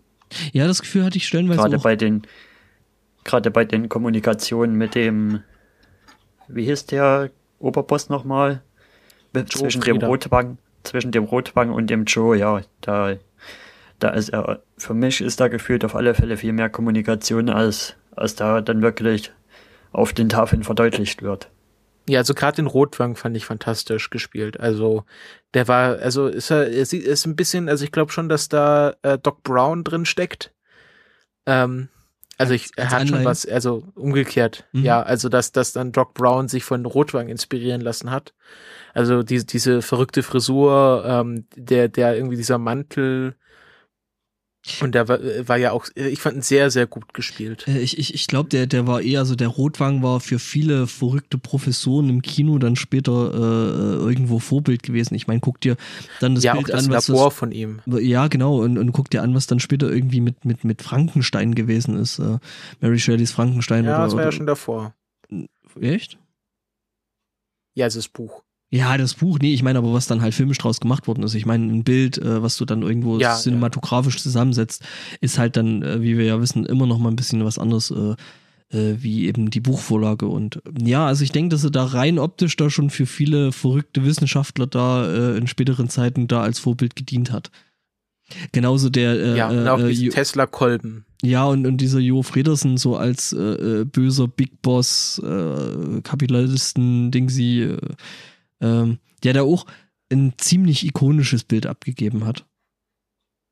Finde ich. Ja, da war so ein bisschen halt wie, wie, wie Krupp, also diese ganzen Industriemagnaten, das war halt diese Zeit, wo der, ähm, der Industriemagnat halt gedacht hat, ja, also die Arbeiter, ich sorge halt für die, ich gebe denen äh, irgendwie ein Haus und äh, Ausbildung und dafür müssen sie mir halt ewig dankbar sein. Und ja, das war halt dafür ist das, das halt was, auf, was viele Leute auch wirklich dann gedacht haben. Also das ist nichts irgendwie ausgedachtes, sondern das war halt äh, die Denkweise der Zeit von vielen Menschen. Dafür ist das Haus halt dann irgendwo unter der Erde und wenn du aufhörst zu arbeiten, ja, Herrgott, ich meine, dann, dann versinkt's halt im Sumpf, aber ja, dafür musst du mir jetzt schon echt dankbar sein. Ja, aber das war auch so. Also es war auch, äh, also gerade Krupp meinte dann ja auch, also die Arbeiter müssen dann bei den Wahlen, also bei den ersten demokratischen Wahlen, die es dann halt gab, das abstimmen, was ich ihnen sage. Also das war halt sein Demokratieverständnis. Ja, uh, you're holding it wrong, würde ich sagen. Ja. Ähm, also das ist halt, das spiegelt halt schon ganz viel von der Zeit wieder, was uns heute eher fremd erscheint.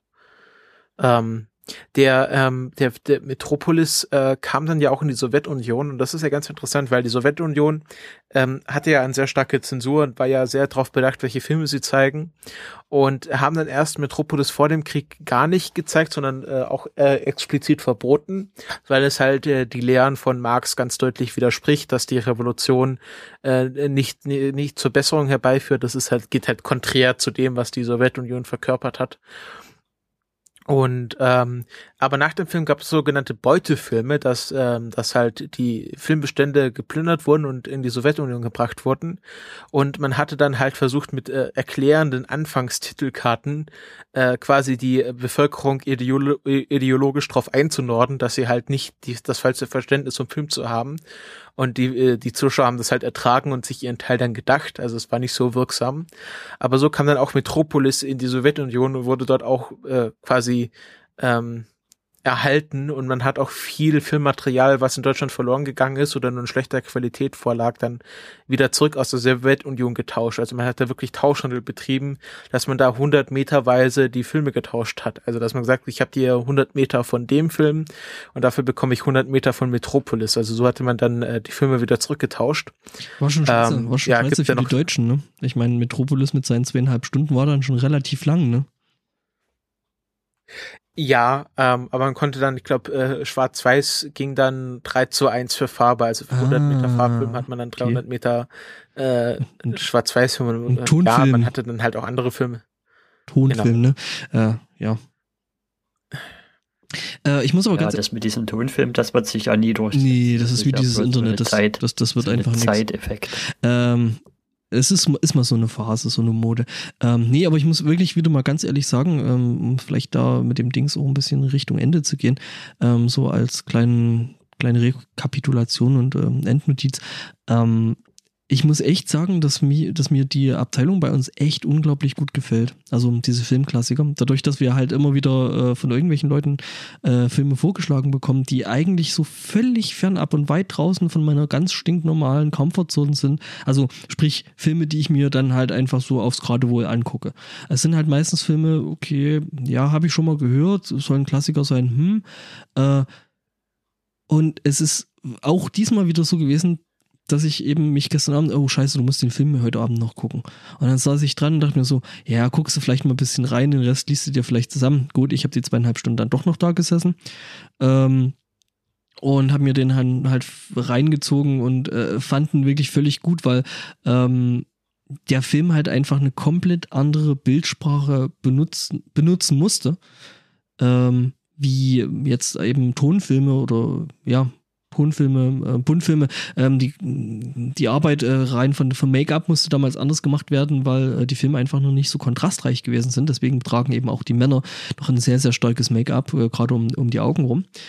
Ähm, und ja, äh, hat mir wieder total Spaß gemacht, irgendwie so ein Ding anzugucken und äh, finde ich toll. Ähm, ja, ich hoffe, wir kriegen weiter solche tollen Vorschläge, äh, dass wir mhm. vielleicht auch um mhm. Christophers äh, Star Wars Vorschlag rumkommen. Ja, ja das also, ist ja nur der, die Drohung, dass die Leute auch weiter Vorschläge einreichen. Aber generell macht Spaß, ne? Ja, finde ich toll. Die, ähm, die, Kategorie. Ja. ja. ja. also erweitert auch immer wieder meinen Horizont. Mhm. Also die, die letzten drei Filme, die wir hatten, hätte ich so wahrscheinlich irgendwann mal vielleicht gesehen, aber nicht so geplant auf alle Fälle. Sowohl den Western, den wir hatten, als auch Casablanca, als auch jetzt das hier. Ja. ja. Und es kommen ja, wir haben ja noch schon, wir haben ja schon eine kleine Liste von äh, äh, von äh, Filmen im Backlog sozusagen, mhm. ähm, die alle sehr gut sind und ähm, ja, im Notfall denke ich mir selber was aus. Obwohl ja. ich einen thematischen Wunsch hätte für den Oktober, was da vielleicht Ja, ich hätte, ich hätte auch meine würde. Wünsche. Wir haben alle unsere Wünsche. Ja, sag mal. Also, du sagst deinen, ich sag meinen. Mein Wunsch wäre, irgendwie was in Richtung Horror oder Grusel jetzt mal zu bekommen. Ja, das würde natürlich passen. Ähm, vielleicht passt er auch Phantom Menace rein. In, in ja, finde ich sehr gruselig. Ähm, ähm, ich habe ich hab neulich äh, Jagd auf Roter Oktober gesehen. Okay, wie fandst du? Das, ähm, ja, also ich fand fantastisch. Also ich, ich, äh, es gibt, ich, es gibt ja gerade eine Serie, die heißt The Last Ship. Das ist eine, eine Navy-Serie, die von äh, Michael Bay inszeniert wird.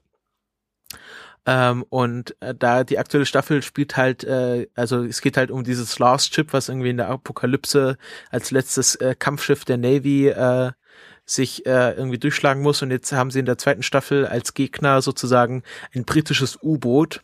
Und dann hatte ich halt, dann haben sie halt so U-Boot-Jagd gespielt, war halt total interessant. Und dann hatte ich jetzt halt so Lust, dass ich mal äh, irgendwie U-Boot-Filme anschauen wollte. Und habe mir jetzt Jagd auf Rote Oktober angeschaut. Das ist halt richtig geil mit Sean Connery, der halt äh, einfach so fantastisch, wie er diesen Captain spielt. Das äh, ist einfach grandios. Hast du da den äh, deutschen ähm, Klassiker dazu schon gesehen? Also sprich das Boot, was auch irgendwie so. Nein, aber das steht ja bei uns bei uns auf der Liste schon. Ah, Hat stimmt. ja schon jemand vorgeschlagen. Habe ich auch schon gesehen, mehrfach sogar. Äh, äh, irgendwie, ich stand irgendwie mal eine ganze Weile irgendwie auf solche Militärfilme und das Boot ist halt irgendwie da komplett anders und äh, ja, eigentlich Kammerspiel, äh, so. Mhm. Ja, äh, Jagd aufs Rote Oktober ist nicht so ein mehr, mehr so, ist mehr so, ja, so Katz-und-Maus-Spiel und äh, ähm, es spielen auch sehr, also neben Sean Connery sehr viele andere berühmte Schauspieler mit, die da noch recht jung sind. Also ein extrem junger Alec Baldwin zum Beispiel. Mhm. Also bei, und bei äh, das, Sam Neill, das Boot ja genau dasselbe, ne? Ich meine. ja, Jan Fedder Und spielt äh, noch mit. Also ich kenne nur Jan Fedder, der, ich weiß nur, dass Jan Fedder dort mitspielt. Jan Fedder, dann äh, äh, der Kaloy, ähm, der Semmelrocke, dann äh, äh, natürlich der, äh, wie heißt er, nicht der Westernhagen, sondern ist der andere Depp, äh, der rumsingt. Grönemeyer, genau, Herbert Grönemeyer. Dankeschön, Chat. Ja. Äh, ja, also es sind schon sehr, sehr viele äh, bekannte äh, deutsche Schauspieler, damit, äh, die da mitgewirkt haben. Bin mal durchs Boot, ich bin mal durchs Boot durchgelaufen. Uh, ich Ähm, nicht. äh, Weil das, äh, das, das steht in den Bavaria Filmstudios und ich hatte mal da eine Führung. Hm, die, ist ja, die sind ja gar nicht Ja. so weit weg von mir, die soll ich mir vielleicht wirklich mal angucken. Nee, das ist nicht so weit. Da steht, äh, ist auch das, äh, ich, da war ich noch sehr jung und ich habe mich mehr für das Asterix und Obelix Set interessiert als für das Boot. Ähm, aber ist auch mal, ist auch mal schön. Sch- Ähm, also Filmstudios kann man sich immer mal anschauen. Das ist sehr schön. Mhm. Auf alle Fälle bin ich gespannt, was für Empfehlungen jetzt reinkommen und in der nächsten Sendung sagen wir dann an, welcher Film dann im Oktober dran ist.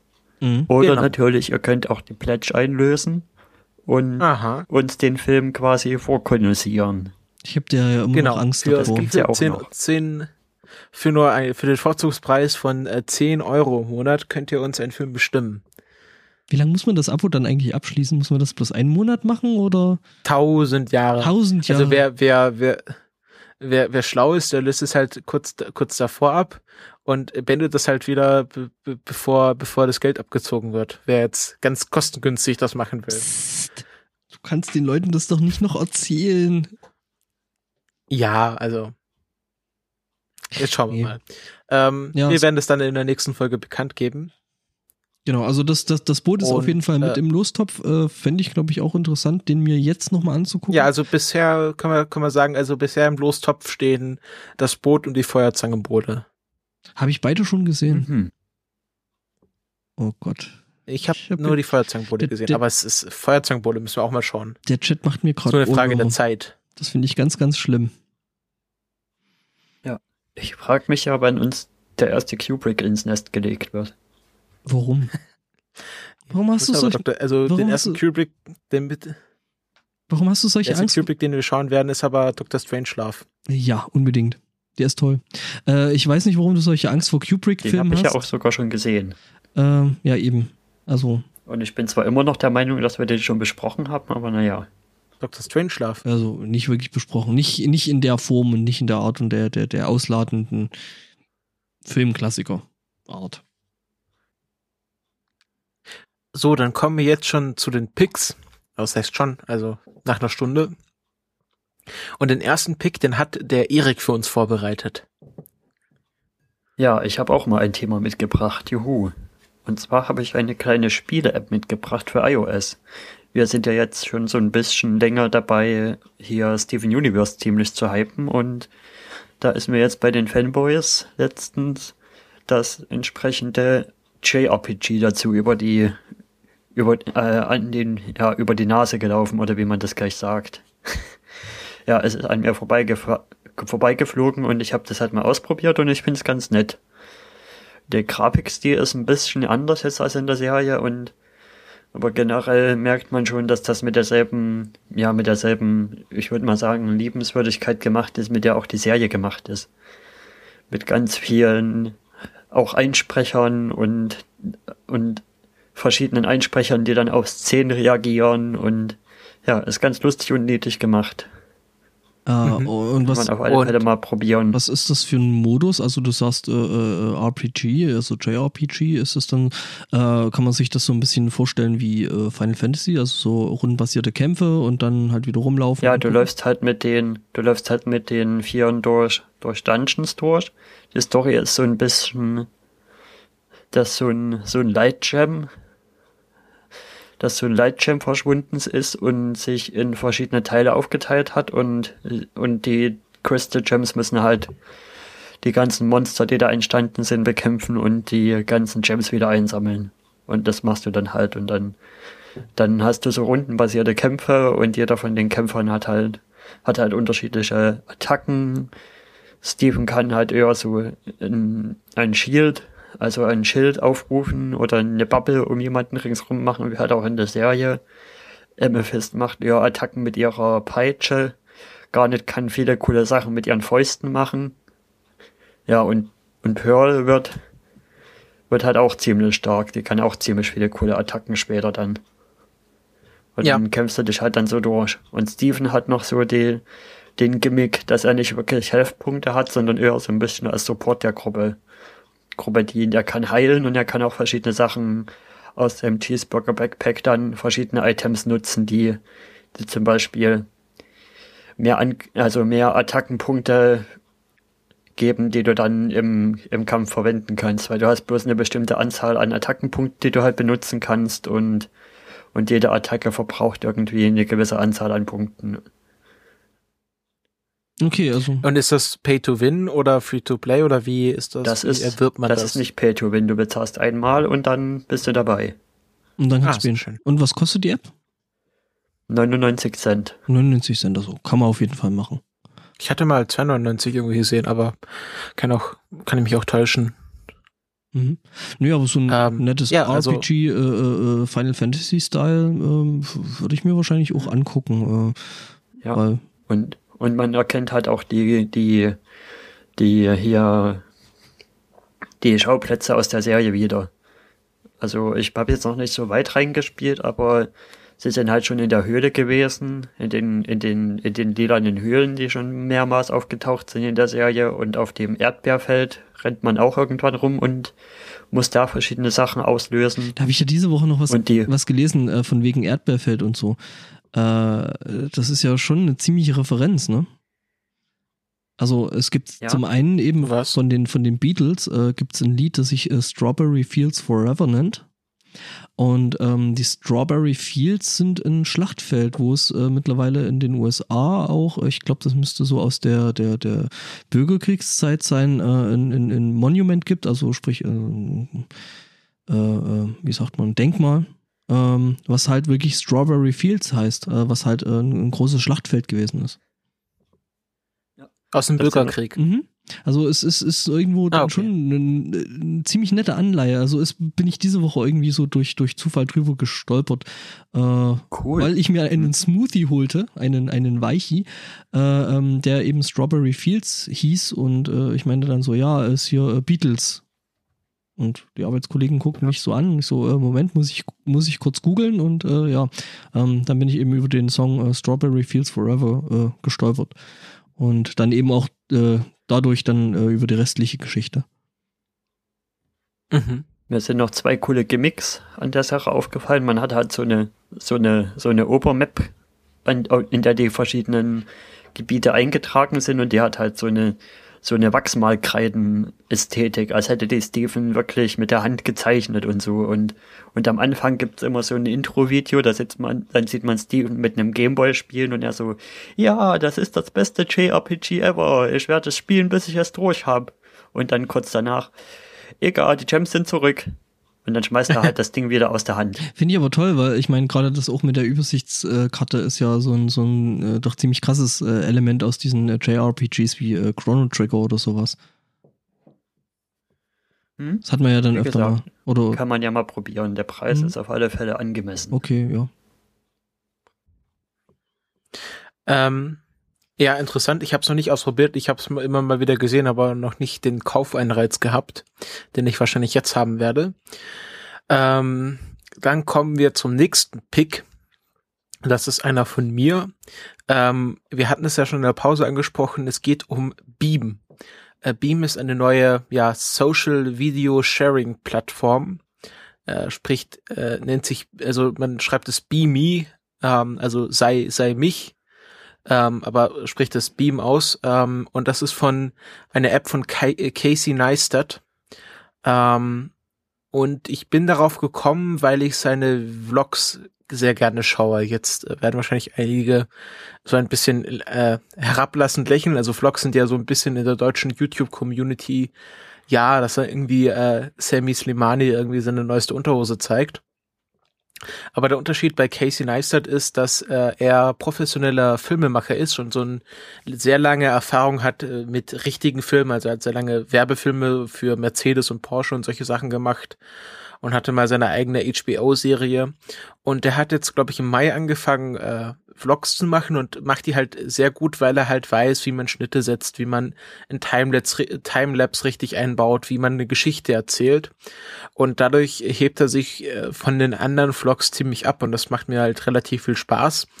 Und ähm, ja, da, dort hatte man, konnte man halt die Entwicklung dieser, dieser App in sehen, äh, sehen, also wie die dann entwickelt wurde. Und daher habe ich halt ziemlich früh von Beam erfahren. Und ich habe dann auch mal den Erik dazu angestiftet, äh, diese App auszuprobieren. Und äh, das Konzept hinter Beam ist, dass man äh, nicht sehen soll, was man filmt, weil man ja dann äh, verleitet wird, Dinge zu inszenieren, sondern man soll ganz äh, ehrlich, ohne irgendwelche Inszenierung, Sachen von sich teilen. Und das funktioniert dadurch, dass man äh, nicht sieht, was man filmt, sondern man hält es einfach gegen die Brust oder gegen die Stirn oder gegen das Kinn oder hält es einfach mit, mit dem Finger den Annäherungssensor vom iPhone zu. Also das iPhone hat ja so einen Annäherungssensor, dass es den Touchscreen ausmacht, wenn man es sich an Ohr hält und diese Funktionalität wird hier ausgenutzt, um damit die Aufnahme auszulösen und die geht auch nur sechs Sekunden und bricht dann halt auch nach sechs Sekunden wieder ab. Und ähm, wird dann auch automatisch hochgeladen, ohne dass man das Video nochmal sehen oder bearbeiten könnte. Und ähm, das finde ich sehr interessant, also sehr interessanten Ansatz, den kannte ich vorher noch nicht. Der Rest ist so ein bisschen von Snapchat oder äh, Vine oder Instagram jetzt her so angelehnt, aber diese Funktionalität, dass man nicht sieht, was man filmt, sondern versucht, möglichst authentisch ja, seine Lebenswirklichkeit darüber zu bringen, finde ich einen netten Ansatz. Ob das funktioniert, ist eine andere Sache. Aber ich würde gerne mal den Erik fragen, wie er so seine Erlebnisse mit Beam waren. Erstmal noch kurz als Hinzufügung, das sind zwar sechs Sekunden Snaps, die du machst, aber manchmal äh, ist die Software so schlau, sinnvolle zusammenhängende Videos wirklich in eins zu packen. Ja, also wenn du mehrere Snaps hintereinander machst, dann packt das das halt in ein längeres Video. Und wenn du eine größere Pause dahinter hast, dann, ähm, äh, dann wird es halt wieder ein neues Video aufgemacht sozusagen. Ähm, das mit dem, hey, du, also, kannst nicht, du kannst nicht sehen, was du machst, das kommt mir total bekannt vor. Das ne, dass ich äh, früher mal so äh, analoge Fotografie, äh, da also ist es genauso. Äh, äh, das heißt, du siehst jetzt nicht genau, was da jetzt eigentlich bei rumgekommen ist. Das heißt, äh, im Zweifelsfall musst du halt wissen, was du tust. Ähm, ging mir damals ja. so, als ich dann vom, vom, also ich habe digital angefangen zu fotografieren und äh, habe mir dann irgendwann mal so ein, so ein analoges Teil gekauft. Und es ging mir halt wirklich am Anfang total oft so, dass ich ein Foto gemacht habe und dann hinten auf die Kamera guckte und dann merkte so, oh ja, da ist ja jetzt immer noch dieser ISO 100 Film drin. Äh, ja, äh, jetzt sehe ich aber trotzdem nicht das Foto, was ich gemacht habe. Und es ging mir am Anfang wirklich so aus, aus, aus rein der Gewohnheit so, dass ich dann halt hinten drauf guckte und äh, was ist da jetzt geworden? Und dann so, Okay, das geht dann doch ein bisschen anders. Ja, aber der Ansatz ist ja halt hier nicht dieser technische, dass man es halt technisch limitiert ist, sondern dass man halt äh, find, keine Kontrolle darüber hat. Ich finde das, nee, das ist, eine, das, das ist eine technische Limitierung, die du ja absichtlich machst, indem du ja eine, eine gewollte, ja. Ähm, es ist halt ein, ein, Teil des Konzepts und das ist eine, eine, eine, Beschränkung, die du dir halt selber auferlegst. Und ähm, da kann man aber trotzdem, oder gerade durch solche Sachen kommen teilweise doch ziemlich kreative Sachen bei rum. Ähm, ich habe die App eben noch nicht ausprobiert, äh, mir wurde es auch noch nicht angetragen. ähm, soll ich vielleicht mal testen? Hast du überhaupt ein iPhone? Hab ich, wir haben das doch besprochen in der Redaktionskonferenz wir hatten kurz drüber gesprochen, aber ich hatte mich da jetzt nicht weiter. Gut, ich hätte jetzt auch nicht wirklich Zeit gehabt, mich damit zu beschäftigen und da irgendwie was Sinnvolles zu machen. Ja, siehst du. Ja, wie ich halt immer so bin, ne? Keine Zeit für nix. Ja. Aber ich komme jetzt dann mal zu meinem Urteil, wenn du schon danach fragst. Ja. Also generell finde ich erstmal die Idee ganz, ganz neckisch, aber irgendwie an der Umsetzung hakt's bei mir dann doch an einigen Punkten. Zum Beispiel halt die, die Limitierung auf sechs Sekunden. Ich finde, da kann man nicht wirklich gehaltvolle Informationen rüberbringen. Also, ja, ich weiß, dass das bei anderen Sachen sogar funktioniert. Mit, bei Twitter zum Beispiel mit der Beschränkung auf 140 Zeichen, aber 6 Sekunden ist mir dann irgendwie doch zu kurz, müß, müsste ich sagen. Ja. Und ich habe dafür auch noch nicht wirklich einen richtigen Use Case gefunden für das ganze Ding. Das ist für mich eine nette technische Spielerei, aber mehr auch nicht irgendwie. Ja, also ich glaube, es fehlt einfach hier in Deutschland ähm, die Bubble dazu. Ja, das ist halt mein Hauptkritikpunkt, dass von meiner, von meinen Leuten, denen ich auf Twitter folge, halt von den Deutsch, von der deutschen Community da gar niemand ist und was irgendwelche Amis in ihrem Leben machen, das interessiert mich jetzt nicht so brennend. Ähm, ist aber, glaube ich, äh, auch in Deutschland so mit Wein, oder? Ich meine, Wein hat sich jetzt in Deutschland auch nicht so wirklich durchgesetzt, oder? Nein. Also von daher ist es, glaube ich, doch relativ ähnlich. Äh, ich glaube, für viele ist es auch noch äh, immer der Schritt von äh, Video ist halt doch eine ganze Ecke unkontrollierter zu zum Beispiel jetzt Twitter, wo ich halt ganz genau abwägen kann, was ich schreibe, auch wenn viele Leute trotzdem immer noch Unsinn schreiben, aber okay. Ähm, und aber das bei dem Video, da kannst du halt äh, nicht so gezielt Sachen rauslassen. Und ich glaube, deswegen funktioniert das, glaube ich, in Deutschland nicht so gut. Ja, mhm. und was mir auf alle Fälle aufgefallen ist, ich hätte es, ich fände es trotzdem irgendwie besser, wenn man, wenn man zumindest sehen würde, was man aufnimmt. Weil ich habe schon ganz häufig gehabt, wo ich was aufgenommen habe und danach geguckt habe, hm, der Bildausschnitt ist jetzt aber sehr vergurkt. Das ist wirklich bloß ein Viertel von der Information, die ich auf dem Bild haben wollte, dann wirklich drauf war. Und macht aber dann, das ist dann eigentlich macht, einfach irgendwie aber, nicht so gut. Das macht aber dann viel die, die Erfahrung. Also das, das lernt man mit der Zeit. Ähm, das muss man dann wirklich über, über einen längeren Zeitraum wirklich betreiben. Also ähm, ich habe auch teilweise, wo ich Kamera zum Beispiel einfach hochnehme und weiß, ich habe das und das Objektiv drauf und ich weiß, äh, ähm, wenn ich die Kamera so halt, kommt der und der Bildausschnitt bei rum. Ähm, ja, also das ist wirklich dann Erfahrungssache und einfach Übungssache. Also ich denke, das kann man schon machen. Äh, wie gesagt, eben mit ein bisschen Übung ähm, sollte das schon äh, möglich sein, da eben auch den entsprechenden Bildausschnitt zu, zu, zu wählen und äh, dann eben mit dem zu arbeiten. Ich habe ein paar Spielereien halt gemacht, so ein bisschen aus dem Zug mal was rausgefilmt oder so und ja, eigentlich total nichtssagende Videos. Ich finde es total lustig, dass ich trotzdem schon fünf Follower habe. Also komisch. Ja, also es werden ja auch dann immer fremde Leute eingeblendet. Also es gibt ja dann äh, Leuten, die du folgst ganz normal und dann wird halt immer so, ja, Interesting Stranger oder hier in deiner Nachbarschaft. Und das ist halt in Deutschland äh, noch nicht so ausgeprägt. Hast du dafür schon irgendwie einen Use Case oder was gefunden? Oder ist es für dich auch eher noch eine Spielerei?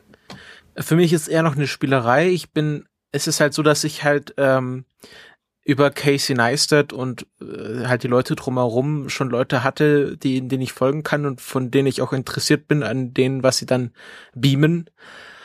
Aber ähm, äh, ja, es war dann am Anfang so, dass dann der, äh, der ja, ist das Leitmedium, der noch da war, aber es meinte dann auch, sei langweilig für ihn. Und es ist halt, äh, muss sich halt entwickeln. Am Anfang hat man auch bei Wein gedacht, was soll das? Und jetzt gibt es eine richtige Community da, die ziemlich gute Videos draus machen. Und ich hoffe auch, dass die, sich das bei Beam entwickelt, weil ich die Idee an sich ganz gut finde und ähm, ja, einfach äh, gern sehen würde, dass das irgendwie sich äh, zu einer großen Gemeinschaft entwickelt, die dann auch ja. kreative Sachen draus macht. Das Einzige, was ich interessant fand von den Videos, die mir entgegengeschlagen sind, sind die von den EMAs, wo auch der, nee, VMAs, wo auch der Casey ganz viel gemacht hat und dann dieser andere ja.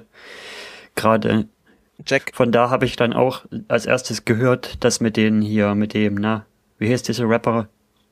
Kanye West, dass er hier kandidiert für, ja, dass er 2020 kandidieren will. Wir wollen das fast nicht aufmachen, oder? Ja, ja, ähm, nee, das Pass will ich nicht aufmachen. Nee, also, nee, nee, aber. Ich will bloß ähm, sagen, dass es mir dort als erstes aufgefallen ist und sonst haben die News ja eigentlich davon ein ziemliches Delay, bis das bei uns ankommt, was bei dem VMS so war. Ich guck Nein Gag. Äh, da kommt das relativ schnell rum. Ähm, was ich noch sagen wollte, äh, äh, Christopher, du hattest uns im, im Rahmen dessen äh, von, von Casey Neistat noch, noch ein Video ans Herz gelegt gehabt, ne?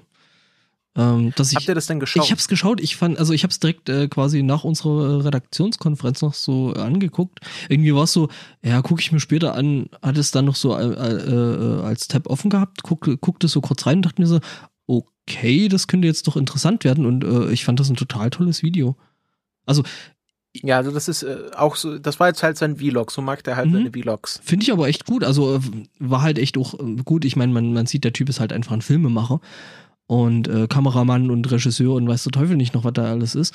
Und äh, es war halt wirklich echt richtig gut gemacht und ähm, die Art und Weise, wie es gemacht war, wie es geschnitten war, war richtig gut. Ähm, die Aussage fand ich auch sehr, sehr interessant. Von wegen so, äh, äh, ja, irgendwann meinte man mal so, ja, äh, YouTube und diese Vlogs und alles, was da eigentlich so läuft, ist halt der Underground und das, was halt im, im Fernsehen und in den Zeitungen läuft, äh, ist halt, äh, oder in unserem Fall halt zum Beispiel im, im UKW-Radio, äh, läuft, äh, wäre dann so quasi der Mainstream. Aber ähm, dass YouTube jetzt mittlerweile äh, schon zu einem guten Teil Mainstream geworden ist, ähm, ist mir ehrlich gesagt so noch nicht aufgefallen, wenn ich aber dann so die Art und Weise, wie ich mittlerweile äh, Medien konsumiere, wo halt wirklich ein richtig guter Teil und großer Teil wirklich, äh, äh, ja, tatsächlich YouTube ist und, und, und, Internetvideos äh, generell sind, ähm, ja, das ist für mich mittlerweile der Mainstream und, und äh, eher so, ja, das äh, klassische TV und die klassischen Medien jetzt eher so mittlerweile, also zumindest für mich, mittlerweile eher so nach hinten gerückt sind.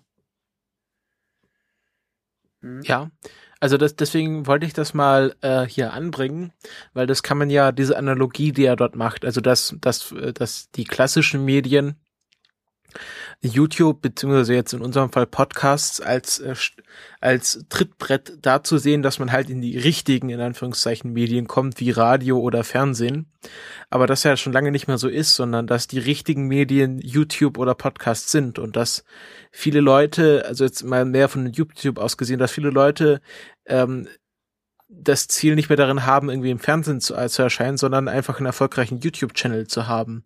Und dass auch viele Leute, die früher erfolgreich Fernsehen gemacht haben, wieder zu oder jetzt doch dann äh, YouTube-Channels machen, also auch so wie Casey, der kommt ja eigentlich eher vom klassischen Fernsehen oder klassischen Werbeindustrie Mhm. Oder, und hat sich dann ganz bewusst entschieden, jetzt nur noch YouTube-Videos zu machen. oder, oder Twitch, ne? Ich meine, guck dir an, was die Rocket Beans machen.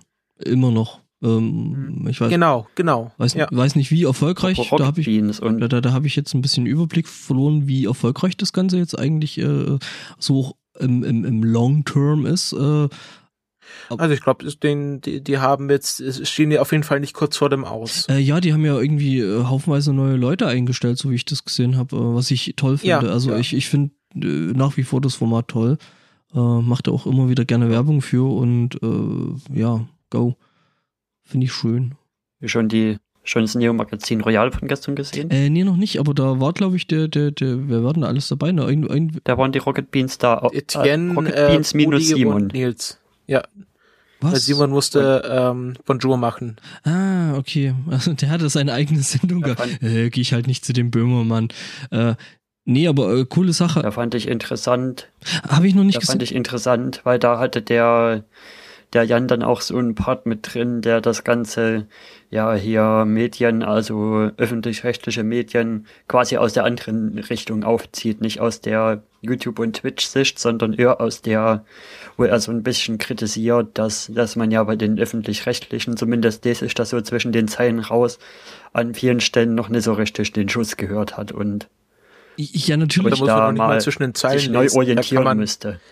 Ich glaube, da kann man auch die Überschrift von, von diesem Teil lesen. Der, der, die zwischen den Zeilen reicht dann schon gar nicht mehr.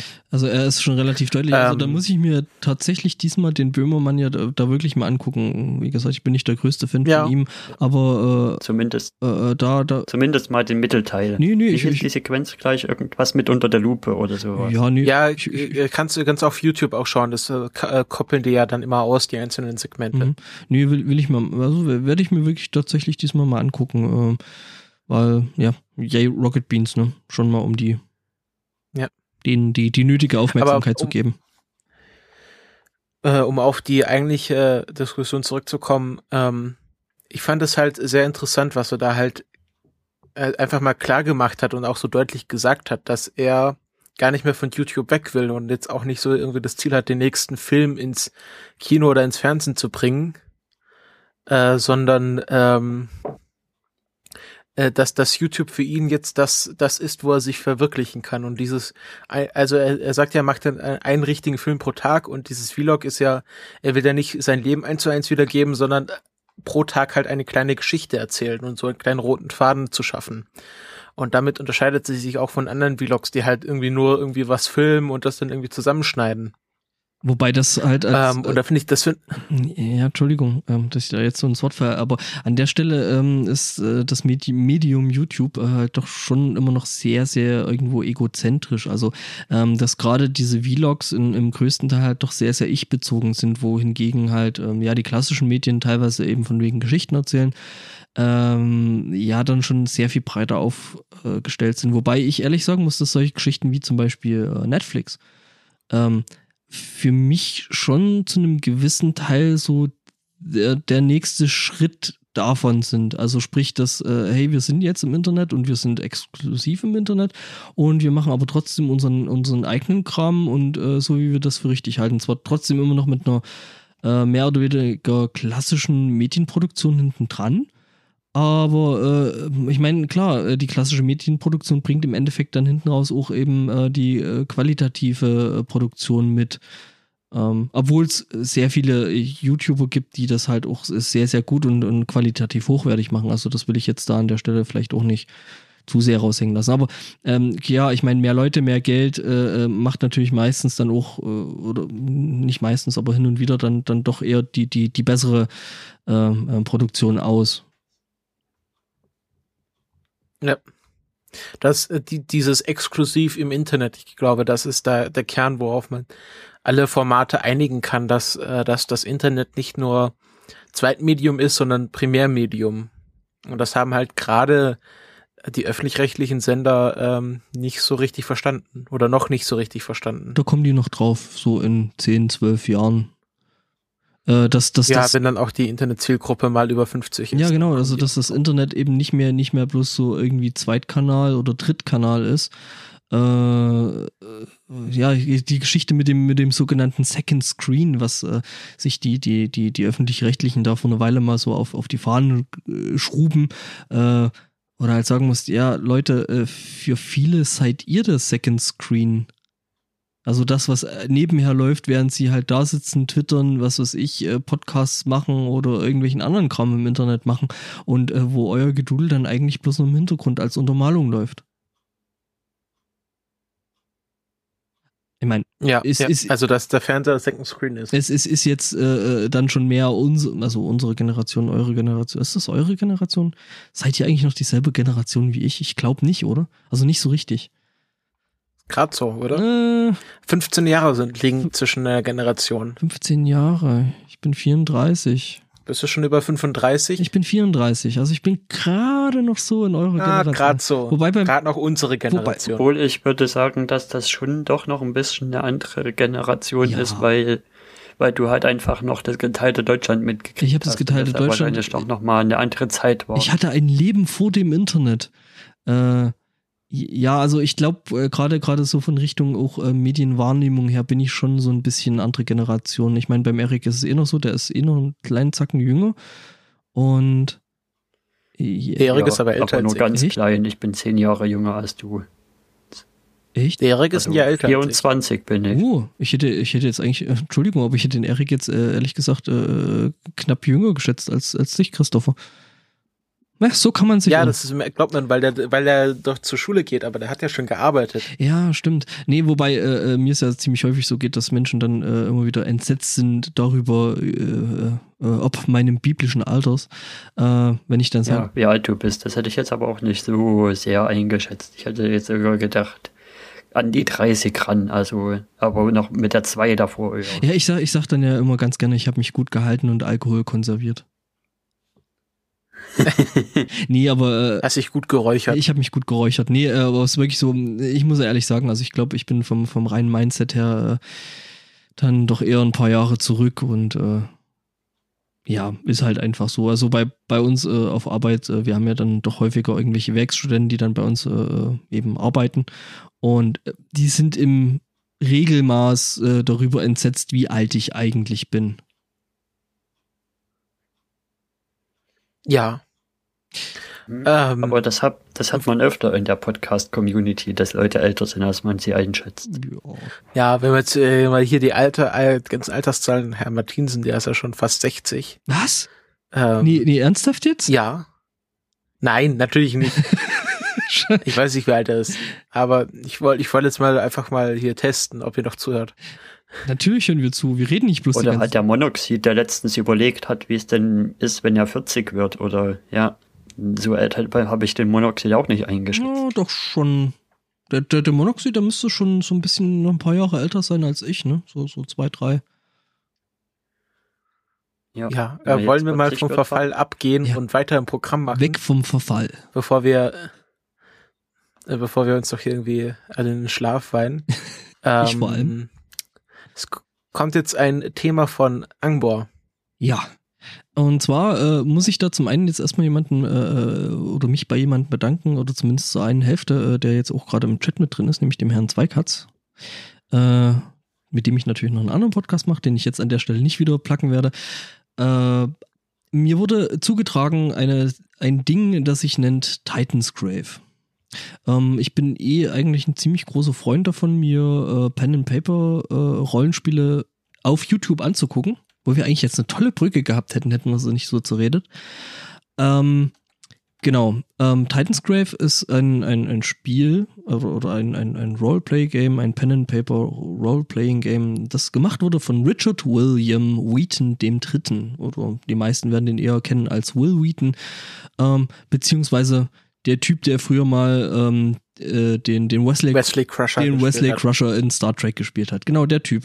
Ähm, der ist ja so in der, der Pen and Paper und, und ähm, ähm, Dungeons and Dragons ähm, Sache eh schon im Internet häufiger aufgefallen durch ein Ding, das sich ähm, Acquisition Incorporated nennt, äh, wo er auf der Penny Arcade ähm, äh, dann häufiger da mal mitgespielt hat, ähm, wo sich Leute halt einfach auf eine Bühne gesetzt haben und da unglaublich unterhaltsam äh, ja, Pen and Paper gespielt haben. Ähm, Dungeons and Dragons. Ähm, da ist auch äh, jetzt irgendwie letzte Woche wieder ein neuer Teil rausgekommen. Leider jetzt nicht mehr mit Will Wheaton, der da immer wieder auch sehr viel ähm, äh, äh, Scheiße fressen musste, weil das Publikum halt eben durch diese Wesley Crush Nummer immer so ein bisschen vorgeprägt gewesen ist, aber egal.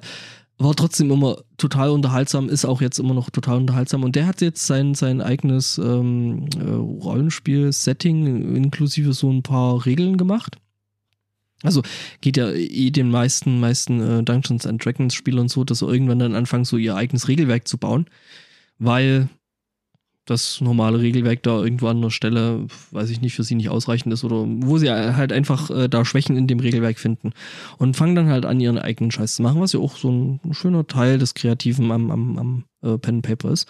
Und ähm, ja, dieser Will Wheaton hat eben jetzt äh, dieses ähm, Titan Grave gemacht, was ein sehr, sehr interessantes äh, Setting ist zwischen ähm, Fantasy und, und äh, technokratischem, ein bisschen Steampunk ist mit, oder ein guter Teil Steampunk ist mit drin und Steampunk geht ja sowieso immer. Ne? Und ähm, ja, mit tollen Charakteren. Ähm, er hat sich für das Spielen im Internet, ähm, hat er sich äh, sehr, sehr tolle Leute, die, glaube ich, im Großen und Ganzen alle irgendwelche ähm, Synchronsprecher für Cartoons sind, ähm, gesucht, die natürlich dann eben auch das entsprechende ähm, schauspielerische Talent dafür haben.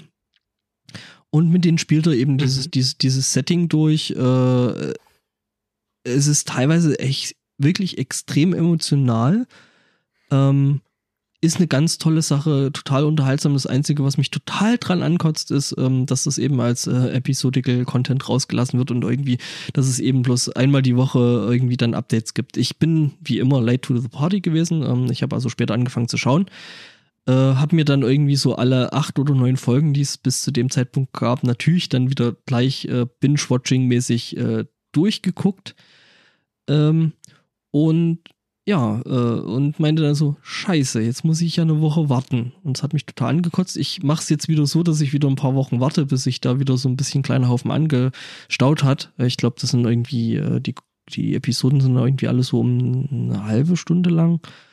Und ja, macht total Spaß. Äh, äh, ist ein tolles Format, äh, halt auch wieder in diesem Internet. Ähm, sowieso der Channel ähm, Geeks and Sundry ist ähm, generell toll den kann man sich wirklich mal angucken. Ähm, das sind verschiedene Dinge drin, ein bisschen äh, Computergenörde, äh, Rollenspiele, dann natürlich ähm, Tabletop, was auch äh, ein Format von Will Wheaton ist, der da halt einfach ja, Tabletop-Spiele mit, mit, mit Leuten zusammenspielt.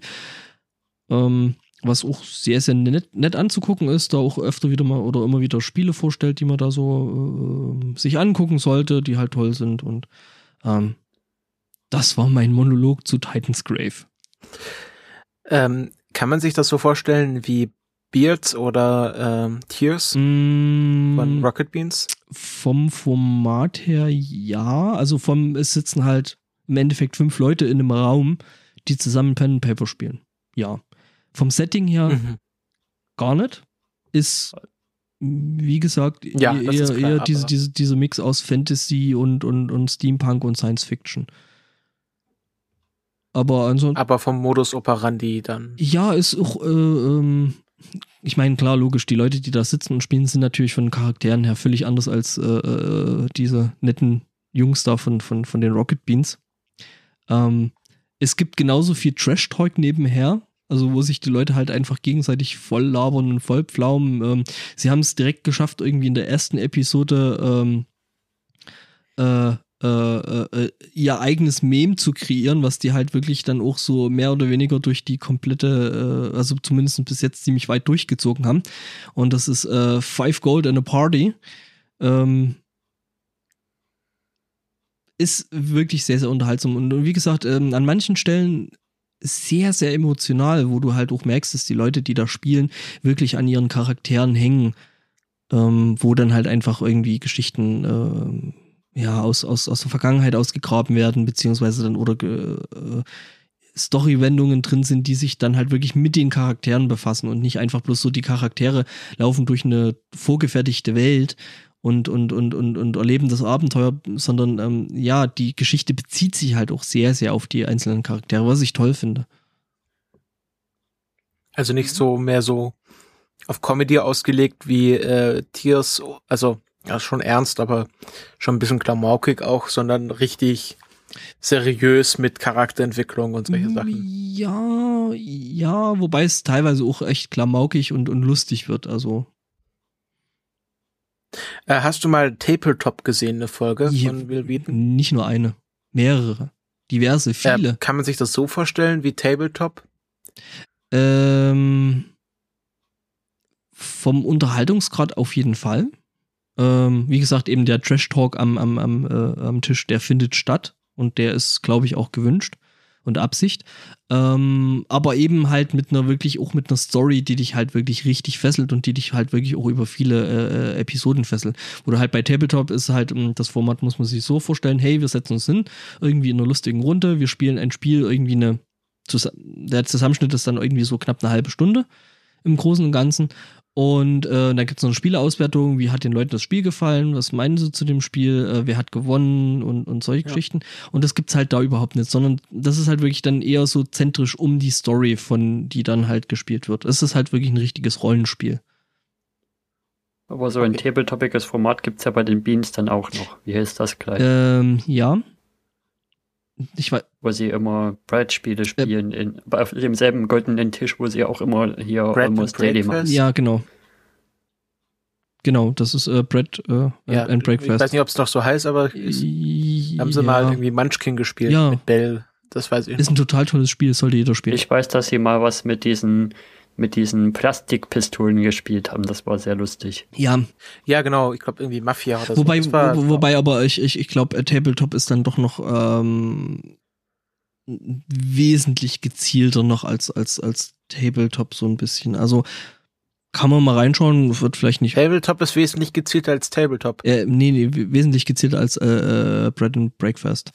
Ähm, ja, ist halt alles ein bisschen Hauen und Pappe immer noch. Ja, genau, das ist halt, ja, das ist halt der Rocket Bean Charm, den wir alle äh, kennen und lieben. hoffentlich.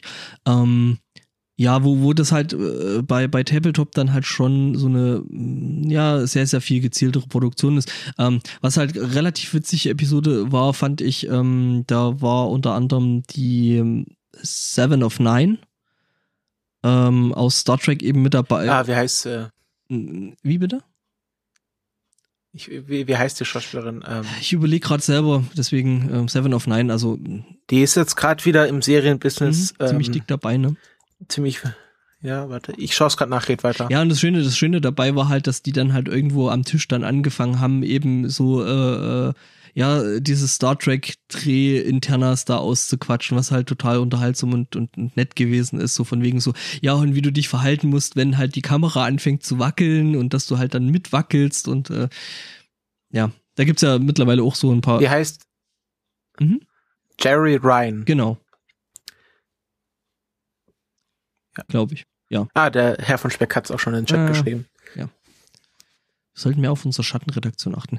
Äh, ja, wie gesagt, also sollte man sich auf jeden Fall mal an, antun, äh, das äh, Titans Grave oder auch äh, generell Tabletop oder Geeks and Foundry eigentlich, äh, äh, Geeks and Foundry, äh, generell als YouTube-Channel, ja. eigentlich echt nett. Ähm, wie gesagt. Da ist ja auch die wunderbare Felicia Day. Mhm, die macht da auch einen Vlog. Da, da, den ja, stimmt, die hat, die hat ja auch, auch einen sehr lustigen Vlog. Mhm. Ähm, hat sie ja wiederbelebt zu ihrem Buch. Da hätten wir auch mal drüber reden können, über ihr neues Buch, aber ich habe es noch nicht gelesen. Machen wir da nächste Folge. Ich wusste gar nicht, dass sie Bü Bücher schreibt. Ich kenne die halt wirklich bloß als. Äh Nein, die hat jetzt ihre, ja, ist mehr so weniger Autobiografie, aber die hat den schönen Titel You're Never uh, Weird on the Internet, Almost. ähm, ja, ich glaube. Welche ist? Welche ist denn das gleich, die diesen Vlog macht mit hier Leben in Deutschland, wo dieses großartige Video von den Grocery Shopping dabei war. War das auch Geeks and Sundry? Äh, nee, das war doch einfach nur ein ganz normaler YouTube-Channel.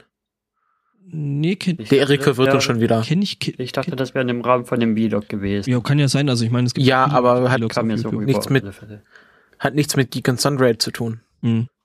Ähm, nee, sagt mir jetzt gar nichts. Kenne ich, kenn ich auch gar nicht. Ähm, ich, ja, ich, der Tag hat einfach zu wenige Stunden, um das Internet komplett zu kennen. Ähm, ja, nee, die Felicia Day, die habe ich auch erst wirklich äh, durch Tabletop halt äh, irgendwie kennengelernt und dann dachte ich so, oh, guck, die macht ja noch anderes Zeug, guckst du da mal noch mit rein. So wie das halt immer so ist, so bei solchen YouTube-Geschichten. Nee, im Buch ist echt super geschrieben. Das ist sehr unterhaltsam. Ich bin gerade an der Stelle, wo sie das erste Mal äh, eine Internet-Flatrate hat und in einem, äh, äh, was war's, ähm, in irgendeinem äh, Forum abhängt, so so einem Rollenspiel, wo ich den Namen vergessen habe und dann das erste Mal trifft sie Leute aus dem Internet und es ist eine herbe Enttäuschung. Ich, ich kenne das, ich kenne das Gefühl. Also ähm, wobei ich sagen muss, äh, Leute aus dem Internet kennenlernen ist für mich eigentlich bis jetzt noch nie eine herbe Enttäuschung gewesen. Aber so im Großen und Ganzen so dieses. Ja, aber es war äh, dieses, du hast nicht mehr. Das ging dann auch in Verbindung mit enttäuschter Teenage-Liebe. Ja, okay. Da, da, da war ich dann, glaube ich, schon zu alt, weil äh, als das mit diesem Internet so kam, wo du halt nicht mehr äh, pro Minute bezahlen musstest. Das heißt also, dass du ewig lang in irgendwelchen Chats und, und, und äh, Foren und, und so ein Zeug da rumhingst und dann wirklich mit Leuten kommuniziert hast. Ähm, ja, das war dann halt später, das war dann halt wirklich erst zu der Zeit bei mir, äh, wo es dann halt äh, diese DSL-Flatrates schon gab. So die ersten, so mit, mit DSL 1000 oder, oder noch weniger. Aber ich glaube, das können wir mal für die nächsten Folgen festlegen, dass wir äh, You are never on the in You are never weird on the Internet almost besprechen. Ja. Gerne. Das ist äh, ein Buch, das kann man auch gut weglesen. Das ist auch für Leute, die mit dem Englischen nicht so äh, sich angefreundet haben, an, an Schriftformen auch sehr einfach zu lesen. Also das ist sehr nett, angenehm geschrieben. Gibt's, glaube ich, auch als Hörbuch gesprochen von Ihr selber oder Will Wheaton? Irgendjemand hat das mal gesprochen. Ja, passt ja dann, ne? Also. Ach nee, Will Wheaton hat, hat das Hörbuch zu Login, dem neuen John Scalzi Buch, gesprochen. Ja, aber selbst, ich meine, äh, was kann authentischer sein, als wenn äh, Felicia Day ihr eigenes Buch spricht? Ja. Hm? Ja, schauen wir mal. Ähm, jo. Bist du dann durch mit Titans Grave? Äh, ich könnte noch stundenlang Lobes, Lobeshymnen singen, aber es ist, glaube ich, besser, wenn die Hörer sich dann nach der Sendung ähm, das selber einfach mal zusammenklicken. Ähm, ja, ähm, nötigen Links gibt es dann in den Show Notes. Natürlich. Ähm, dann setze ich eine Kapitelmarke und wir kommen zu einem anderen Lieblingssegment dieses Podcasts, nämlich der Trailer Show. Und wir haben mal wieder drei Trailer vorbereitet und der erste ähm, werde ich jetzt in den Chat für die Live-Zuhörer posten. Beziehungsweise in den Show steht es ja schon drin. Ich hoffe, So. ich hoffe mal, dass mein, Das ist ein, mein Internet jetzt nicht wieder so abkackt wie vorhin, als ich das versucht habe vorzuladen. Ähm, aber, ja, müssen wir mitleben jetzt. aber es schaut gut aus. Also zumindest vom Ja. Video. Das ist ein Trailer, da könnte man meinen, das ist zu einer Serie oder zu einem Film, aber nein, es ist ein Trailer zu einem Comicbuch. Ähm, das Comicbuch heißt Raising Di Dion, Rising Dion. I spricht man wie I, Dion, Dion, Dion. Raising Dion. Ähm, und es geht darum, dass eine äh, schwarze, alleinerziehende Mutter ihren Sohn großzieht, der Superkräfte hat. Und äh, es wird halt aus der Sicht dieser Mutter erzählt, wie sie halt versucht, ihren Sohn zu erziehen und halt äh, so Regeln, wie man halt bei Kinder aufstellt, äh, auch für, für Dion festmacht, aber dann halt so Regeln wie nicht unsichtbar im Haus rumlaufen oder solche Sachen. Und wir schauen uns einfach mal diesen Trailer dazu an. Wenn ihr drei bereit seid, dann kann ich uns einzählen. Ja, dann zähl mal, ich bin soweit. Erik? Ja. Ist Erik überhaupt noch da? Ja, ja, der ist noch da. Ich bin bereit. Der guckt auf den Computerbildschirm. Bist du bereit, Erik? Ja. Also Zähl uns ein. Reiner Fahrer. drei, zwei, eins, los. So. Ton ausmachen. Ja, also es- dieser Trailer ist halt fantastisch gemacht dafür, dass es nur, äh, nur ein Comicbuch ist und keine Serie, die jetzt in Produktion ist, was fast schon ein bisschen schade ist. Also man, Echt toll gemacht. man, man, man wünscht sich danach fast schon, dass es ein Trailer, äh, dass es eine Serie wird. Ja. Also Und es ist halt auch, äh, ja, ich hätte da ehrlich gesagt wirklich echt eher auf eine Serie ge- ge- getippt als auf ein Comicbuch. Ja, das äh, hat, denkt man halt, aber das ist halt irgendwie, dass da irgendwie so ein Filmemacher gefunden hat, der da irgendwie Lust zu hatte und dann haben sie halt mit äh, den Trailer produziert. Wird übrigens Dion ausgesprochen, ähm, sagt die Mutter dann zwischendrin mal. Dion. Hm? Dion. Okay, ja. Das ist so super. Ja, und ähm, ja, ich glaube, die erste, erste Ausgabe des Buches ist schon erschienen und die kann man sich auch kostenlos auf der Webseite runterladen. Ach so, Die erste Ausgabe. Als PDF. cool. Aber ich fand es halt nicht so spannend, wenn wir hier im Podcast live den Comic lesen. Ja.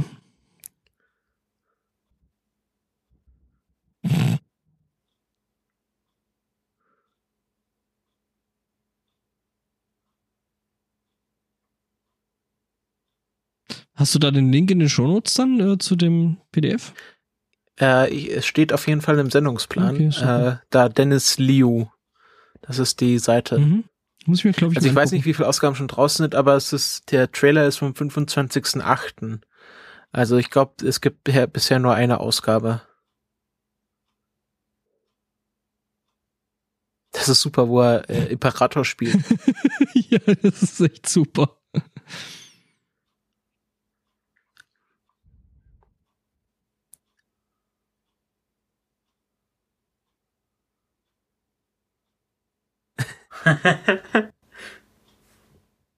Ja, also äh, der, der, der Trailer macht auf jeden Fall äh, äh, Bock drauf und Lust drauf, sich das anzugucken. ja.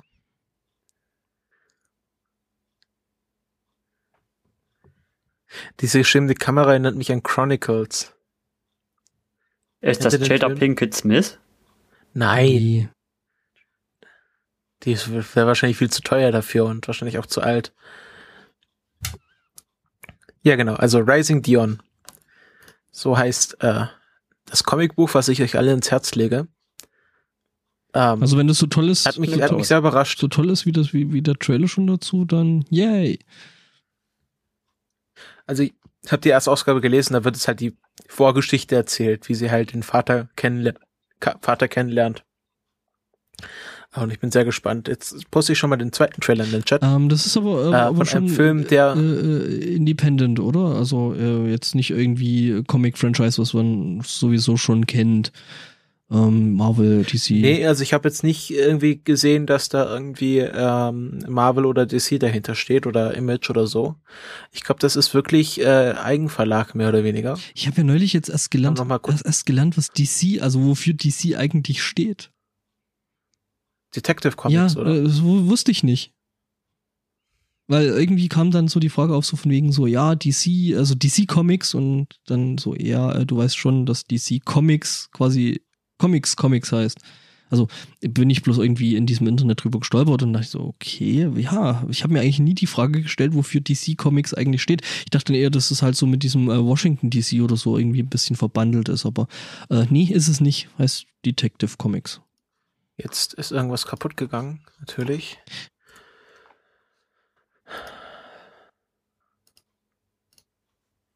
So, äh, hört ihr mich wieder? Ja, da war wieder das Ja. Skype ein bisschen kaputt. Okay. Ähm, ja, Ja, ähm, eigentlich wollte ich bloß. also man kann auch eine Hardcopy, Ach, ich war, wo, wo waren wir komplett weg? also ja, ich habe jetzt gerade nichts mehr gehört. okay. Eigentlich wollte ich mit dem Ähm, DC Comics äh, bloß äh, die, die Ladezeit ein bisschen überbrücken, bis der, der Deadpool Trailer geladen hat. Also ähm, es ist äh, tatsächlich ähm, kein Verlag dahinter. Das ist, man kann eine Hardcopy bei so einer Print-on-Demand-Seite kaufen. Indie Planet heißt das. die Leute, die das also gemacht haben, da was davon? Ja, ja, also hier steht, auf der Seite steht hier, ähm, hier, support us by purchasing a hardcopy. Also ich, der wird sie wahrscheinlich nicht verlinken, wenn er da nicht Geld rausbekommt. Ja, ist richtig. Ähm, Also ich glaube, das ist wirklich, äh, wirklich äh, sehr viel in Eigenregie hier gemacht. Aber es ist, ist auch immer schön zu sehen, dass es auch außerhalb der großen Verlage klappt. mhm. Auf jeden Fall. Und äh, wir gehen jetzt weiter zum nächsten Trailer. Mhm. Und das ist Deadpool. Yay. Official Trailer Nummer eins. Ich freue mich so auf den Film. Ohne Scheiße, ey. Bitte, bitte, bitte, bitte verkackt diesen Film nicht, ey. Ja, hast du den Trailer schon gesehen? Nee, aber ich, ich freue mich, weil Deadpool halt einfach. Da wird drauf, es wird drauf Bezug genommen auf dies, auf das Verkacken von Deadpool in der ersten Iteration. Ja, sauber. Äh, nee, weil Deadpool halt einfach eine saukoole äh, Comicfigur ist. Äh, ja. Ja. Komm, zähl uns ein. Rainer. Soll ich einzählen? Drei, zwei, eins, los.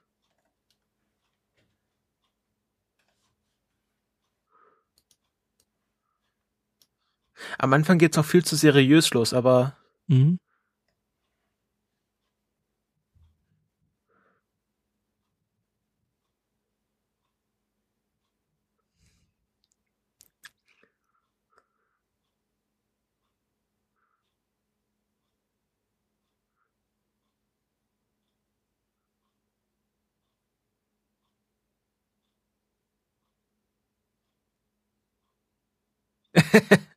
oder animiert, wie beim letzten Mal. Ja, es war schon das, das ähm, Don't Make It Green. Let's Angry Rosie O'Donnell.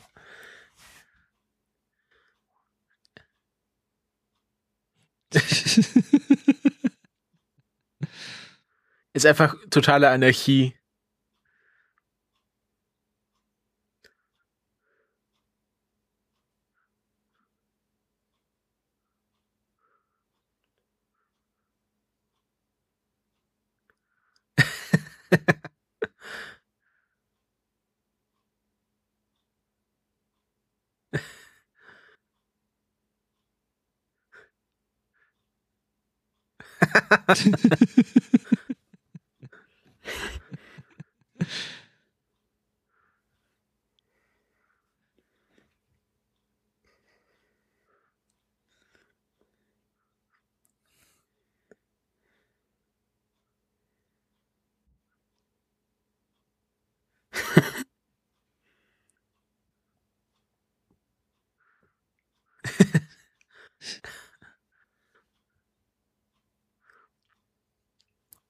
ja, der wird super.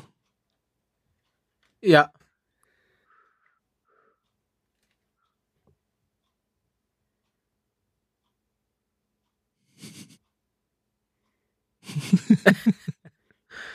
Coole Sau, Mann. Coole Sau.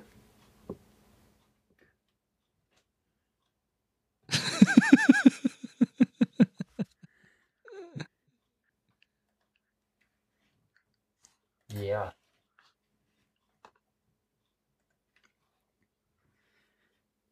kann man wahrscheinlich jetzt schon sagen, einer der Filme 2016, der auf alle Fälle Ja, Beachtung wert. Also Beachtung wird auf jeden Fall wert sein. Also gerade das, das äh, pure Anarchie, was, was der Christopher jetzt zwischendrin noch, noch gemeint hat. Äh, ja, und genau das ist das Geile an Deadpool. Ja, ähm, in einem anderen Trailer sagen sie dann auch noch, from the studio that ruined Deadpool comes Deadpool. Ja, also die, die machen sich da auch echt einen richtigen Spaß draus. Also wie gesagt, eben das zwischendrin äh, äh, Don't make the costume green or animated. oh, Anime. Ja. Ähm, es ist schon nett. Ähm, Mhm. Wir kommen jetzt äh, zum letzten Trailer, was kein, kein richtiger Trailer ist, sondern ein, äh, ein 360-Grad-Video, was ja YouTube neueste Ding, neuerdings anbietet, dass man solche 360-Grad-Videos äh, hochladen und anschauen kann. Mhm. Ich kann es euch wirklich nur empfehlen, das auf dem tragbaren Device anzugucken und weil dann hat man einfach mehr Bewegungsfreiheit. So, Es funktioniert Ja, das auch. Es funktioniert auch im, im Browser und dann kann man mit der Maus hin und her ziehen, aber das ist schon beeindruckender nochmal, wenn man, wenn man das ja wirklich auf dem Device hat. Okay. Oder mit dem Aber Google an. Cardboard, was der Stefan mir gezeigt hat, äh, gesagt hat, dass das auch mit dem Google Cardboard ja, äh, ich muss gerade sagen, Genau. dass mir mein Browser bzw. YouTube jetzt gerade die Meldung gibt, dass mein Browser das 360-Grad-Ding sich nicht unterstützt. Ich bin gerade ein bisschen enttäuscht, Safari. Ähm, aber gut. Ach, Safari. Ja. Ach, Safari. Aber wir gucken uns das jetzt trotzdem an. ähm. Ich meine, hey, es ist ein, es ist ein, Also kannst du es trotzdem anschauen, aber halt Ja, nicht 360 genau. Grad. Aber ich meine, hey, es ist ein Blizzard-Trailer, also von daher, also kann eigentlich nicht viel äh, schief gehen. Zählst du wieder? Ich glaube, das ist noch nicht. Was? Ja. Drei, zwei, eins, los. Oh, ich flieg rückwärts. Ja, Das das, ist wirklich Potter. mehr eine Tech-Demo als ein Trailer. Obwohl es den Trailer Was? schon lange gibt, aber Blizzard hält da mal wieder sehr hinter Baum damit. Mal sehen, wenn sie den endlich mal wirklich online stellen. Welchen Trailer? Ja, den Trailer für den Warcraft-Film halt, Ah, okay. der auch 2016 kommt. Und das ist halt auch eine Tech-Demo von dem Warcraft-Film für 2016. Ah, okay. Also, äh, ich habe ja keine Ahnung von dem ganzen Warcraft-Lore, aber wir fliegen anscheinend mit einem riesigen Adler oder Greif, es hat ja einen Löwenschwanz, so ich das sehe, über eine Stadt. Ja. Das sieht ziemlich cool Ja, aus. das sind, das sind die Hauptluft, Luftfortbewegungsmittel in, in Warcraft und World of Warcraft kann man sagen. Ein Epic Mount. Da gibt's halt so, da gibt's halt so Flugmeister und dann kannst du dich auf den Greifen setzen und von der einen Stadt in die andere fliegen. Ich muss ja sagen, dass ich jetzt Mhm. mittlerweile so dran gewöhnt bin, äh, äh, quasi unentzerrte 360-Grad-Videos zu sehen, dass mich das mittlerweile gar nicht mehr stört. Aber ich finde das auch so großartig, was sie mit dem Hafen gemacht haben. War is Coming, Summer 2016. Ja, also ich habe es jetzt, Ach, ist der Untertitel von, äh, von dem äh, Warcraft-Film Skies of Azeroth. Oder was? Nee, Skies of Azeroth ist halt einfach, ja, das ist einfach das jetzt von dieser Tech-Demo wahrscheinlich der Name. Ah, okay. So verstehe ich das zumindest. Und ich denke auch mal, dass man für den Film nicht wirklich die Lore kennen muss. Das ist einfach die, die Urgeschichte von, von Star, von Warcraft, die danach erzählt wird. Um Lothar und um das Öffnung, um, um, und um die Öffnung des Portals und das wird man alles dann in dem Film wahrscheinlich nochmal genauer erzählt bekommen. ja, ich glaube auch, dass es dann ähm, Okay. schon, dass Blizzard das dann wahrscheinlich auch so massenkompatibel erzählen wird, dass du jetzt nicht unbedingt StarCraft gespielt, äh, Entschuldigung, Warcraft gespielt haben musst, äh, um, um zu verstehen, was in dem Film dann passiert. Ich glaube, das wäre auch ziemlich dämlich, wenn sie das machen würden, weil sonst wäre es halt einfach bloß Fanservice und ich meine, klar, die wollen ja auch äh, ja, andere Zielgruppen damit ansprechen. Ich könnte sogar nicht pickerig sein und sagen, dass Stormwind verkehrt aufgebaut ist, weil im Spiel ist das etwas anders arrangiert. alles. Oh mein Gott, I see Nerd Rage coming. Äh, ja, wird garantiert so werden. Also, äh, dass es dann auch äh, viel Nerd Rage da geben wird von Leuten, die das Spiel halt kennen. Ähm, Zähle ich mich auch nicht dazu. Ich habe noch nie, noch nie Warcraft gespielt. Weil ich genau weiß, äh, dass mich das so fesseln würde, äh, dass ich da wahrscheinlich ziemlich drin versumpfen würde. Ja, also World of Warcraft. Auf alle Ja, äh, nee, Dann Quatsch. gibt's ja noch diese, Ja, die alten, die, diese, diese Warcraft-Teile 1 bis 3, die aber auch ganz lustig ja, sind. die habe ich gespielt tatsächlich. Nee, äh, ich meine tatsächlich äh, das äh, World of Warcraft, ähm, das ich Also bist du in der Vorgeschichte von World of Warcraft sogar ziemlich bewandert. Könnte man sagen, wenn du die Warcraft-Teile gespielt ist Schon eine Weile her, aber ich habe Warcraft 1 und 2 äh, doch ziemlich aktiv, äh, also was heißt aktiv, aber schon damals ziemlich gesuchtet. Ähm, waren tolle, tolle, äh, ähm, ja, RTS, also Real-Time Strategy Spiele. Mhm. Ja. Und man rumort ja immer noch und die Rumors verdichten sich so langsam, dass vielleicht irgendwann in Warcraft 4 kommt. Äh, ja, weiß ich nicht, ob es das braucht. Hm. Nee, glaube ich ehrlich gesagt nicht, weil die Geschichte jetzt einfach zu sehr in äh, World of Warcraft weitererzählt wird und, und da gesponnen wird. Ich glaube nicht, ähm, dass es da wirklich ein, ein, ein, ein ja, nochmal noch mal einen Warcraft-Teil brauchen würde, um das wirklich weiterzuerzählen. Beziehungsweise wäre das dann halt wieder wirklich nur, äh, wäre das wahrscheinlich eher dann ein Spin-off äh, vom World of Warcraft, weil ich meine, da hat sich mittlerweile so viel ja. drum ge, äh, gesponnen. Ich meine, hey, die haben Pandas. Ja, das wäre dann halt wahrscheinlich eher Fanservice.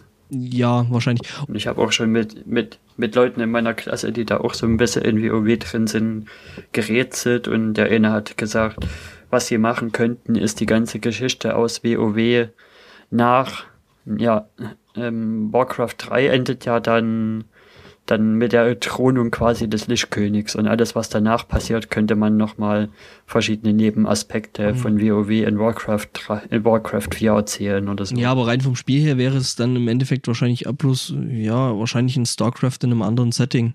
Also mit anderen Parteien und, und, und anderer Grafik im Endeffekt, mhm. aber ähm, im Großen und Ganzen. Halt Fanservice, ja. Ja, aber im Großen und Ganzen glaube ich ehrlich gesagt nicht, dass sich da äh, Blizzard hinsetzen wird und da wirklich ein eigenes System entwickeln würde. Also wie gesagt, es wäre halt wirklich, äh, ja, StarCraft mit, mit, mit, mit anderen, also ja, es sind ja nicht mehr Sprites, es sind ja mittlerweile 3D-Modelle, aber äh, halt mit anderen Setting, aber im Großen und Ganzen wäre es dann wahrscheinlich ziemlich ähnlich. Wobei äh, unterschätzt mir Blizzard nicht, also ja, die machen ja hin und wieder dann doch immer noch ein bisschen netteres Zeug und äh, vielleicht, vielleicht machen sie es, vielleicht ziehen sie es durch, vielleicht machen sie da wirklich was komplett eigenes draus. Äh, ich meine, die haben sich ja jetzt auch mit ihrem äh, Trading Game, äh, Trading Card Game da jetzt hingesetzt und haben da irgendwie auch mal wieder was Neues probiert und ja, also ähm, das. Aber erstmal geht ja die erstmal geht ja die Entwicklung voll in das neue Add-on von StarCraft 2 und dann kommt da soll ja auch noch irgendwann bald das Overwatch rauskommen. Ja, genau, es, es gibt ja das, das äh, äh, sehr bald werden wir das nicht sehen. Stone, ne? Heißt das Ding? Also das, das, das Kartenspiel. Ja, Hearthstone, Hearthstone ist ja schon draußen. Und, und dann gibt es ja so eine kleine Spielerei. Und dann gibt's ja noch hier dieses, dieses äh, Dota-like-Klon-Dingsi, was dann eben kommt. Ich weiß gar nicht, wie, der, wie, der, wie das Genre jetzt. Das gibt's schon. Ach, das gibt's auch schon. Heroes of the ja, Storm. Ja, genau, Heroes of the Storm, genau, das gibt's ja auch noch, äh, was denke ich auch so äh, vom Spielen her, vom gerade gerade auch von, von diesen, diesen ähm, ja, kompetitiven Spielen jetzt wahrscheinlich auch ein dickes Ding werden wird. Ne, ich meine, äh, Dota und so, das, das geht ja momentan auch total durch die Decke. Also was ist jetzt? Und da habe ich auch schon Seit viele Leute gehört, die jetzt das lieber spielen als zum Beispiel, na, wie hießen diesen anderen? LOL. Dota. Ja, lol und so, mhm. weil, weil es da keine Hate-Kommentare geben würde. Ja. Dass, dass der Chat da total, total hier, ne, zivilisiert wäre bei. Das wird aber einfach mit der Masse der Menschen kommen, dass es dann eben auch wieder Deppen gibt, die dann halt äh, äh meinen, irgendwie Noobs beschimpfen zu müssen, weil, ja, ich meine, Herrgott, ihr habt alle mal angefangen. Ja, das kommt mit der Masse der Menschen. Deppen gibt's überall, leider Gottes. Ähm, ja, aber finde ich, finde ich auch. Aber ich glaube, Blizzard ist da auch mehr dahinter, dass, dass jeder Spieler ein, ja, ein gutes Look and Feel kriegt. Ja, ich sag mal so Matchmaking. Und die fehlt dann so halt Hate-Kommentare, glaube ich, dann auch eher raus. Ja, ich sag mal so Matchmaking können sie halt. Ne? Ich meine, das zeigt ja auch äh, das StarCraft relativ gut, eben mit diesen verschiedenen Ligen, mit, mit, mit äh, Bronze, äh, Silber, Gold, Platin, Diamant, äh, was gibt's noch? Gibt, glaube ich, oben drüber noch was hier, äh, Master oder so. Ähm, ja, also, also sie das können, das zeigen sie eigentlich schon seit Jahren. Also zumindest in dem, in, gerade, gerade in diesem äh, kompetitiven Bereich. Mhm. Und bei Overwatch bin ich ja auch gespannt, was da kommt. Das ist ja dann ein Shooter, was sie jetzt noch entwickeln. Habe ich gar nicht mehr. Also, hm, ja, mir fehlt halt wirklich viel. viel ja, so viel. Da hatten wir sogar den Trailer geschaut. Ach so. Da hatten wir sogar den Trailer stimmt, geschaut. Stimmt, ja, stimmt. Ich erinnere mich. Ja. Ich habe nicht mehr alles auf dem Schirm, ähm, da reicht mir einfach, wie gesagt, scheiß 24 Stunden, äh, ein Tag und so. Ja, es ist ein Leid. Ja, es wird nicht besser. Dann tun nur noch die Knochen weh.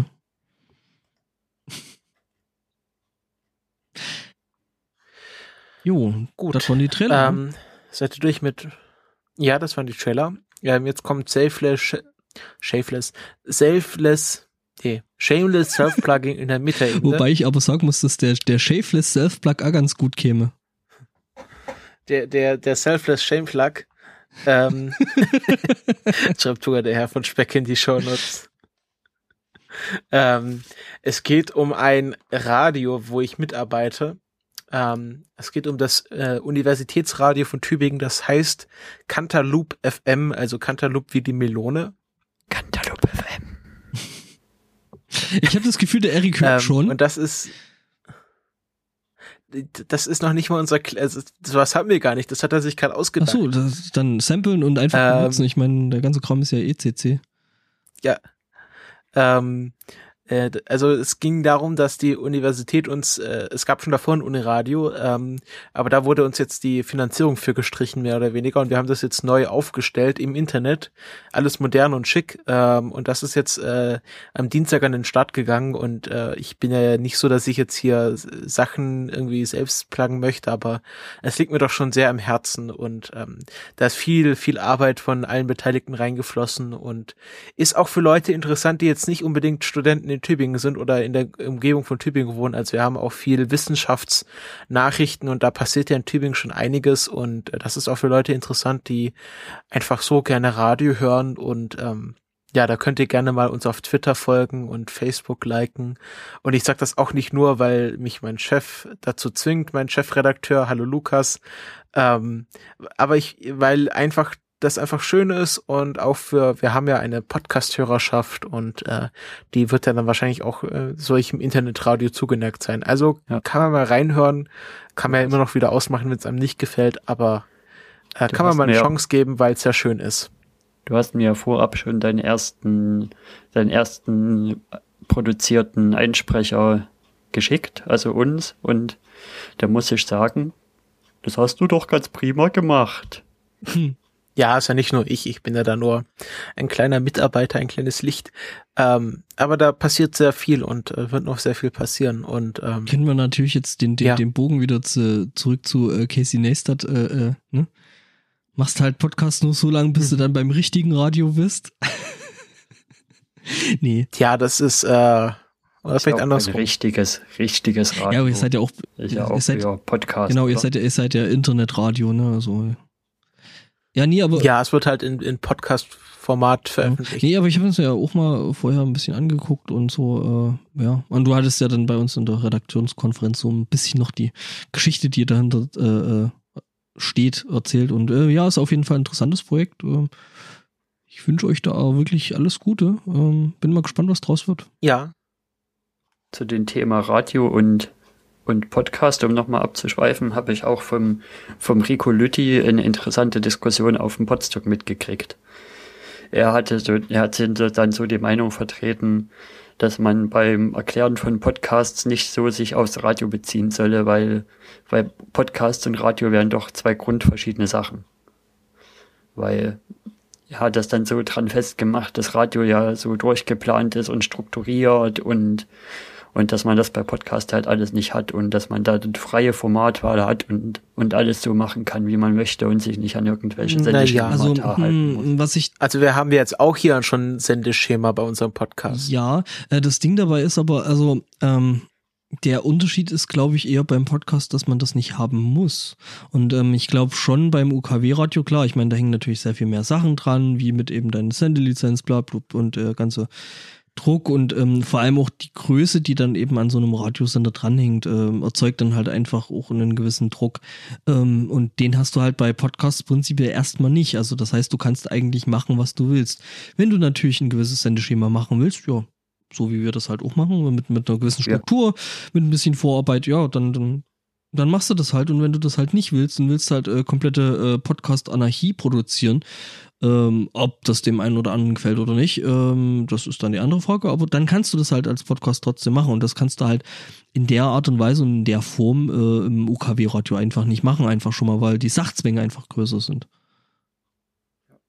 Und selbst ja. wir, wir haben ja eher eine, eine inhaltliche Vorbereitung und nicht wirklich ein, ein festes Format, so dass so der, der Filmklassiker darf jetzt nur zehn Minuten dauern und wenn's und wenn die zehn Minuten rum sind, dann ist das nächste Thema dran. Wir reden halt so lange, bis das Thema zu Ende ist. Ja, klar, logisch. Ähm, das ist natürlich der Vorteil, den wir haben.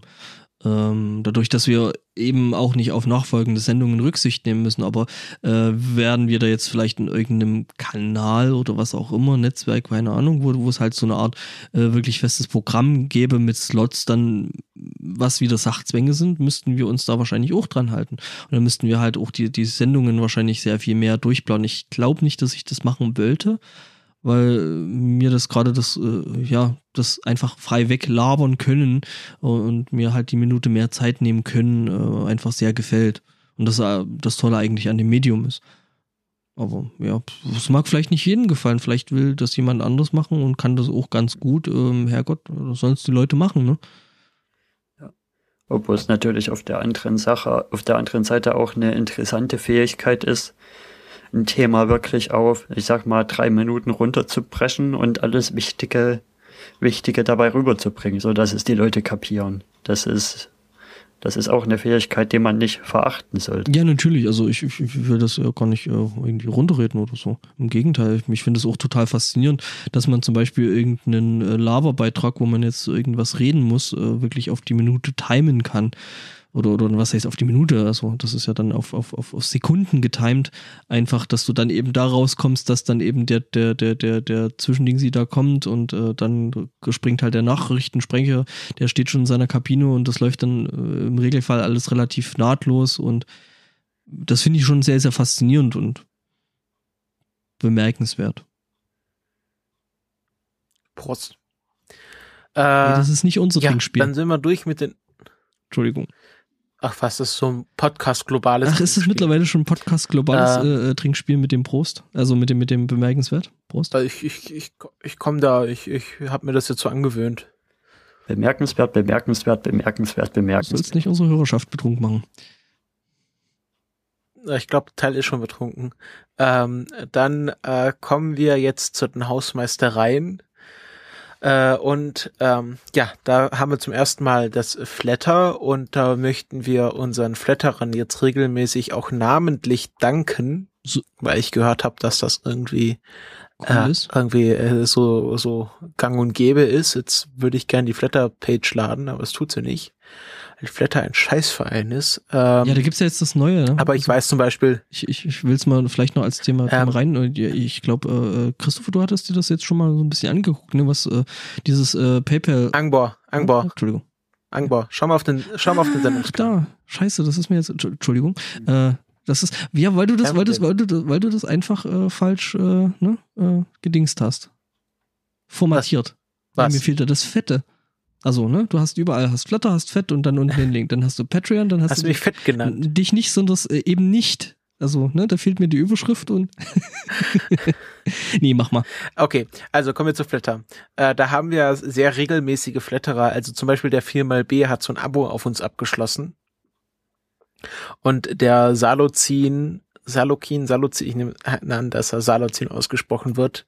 Äh, und natürlich der Leuchti, das sind so regelmäßige Flatterer, die immer sehr äh, fleißig und treu uns äh, was in den Hut werfen und dafür danken wir ihnen herzlich.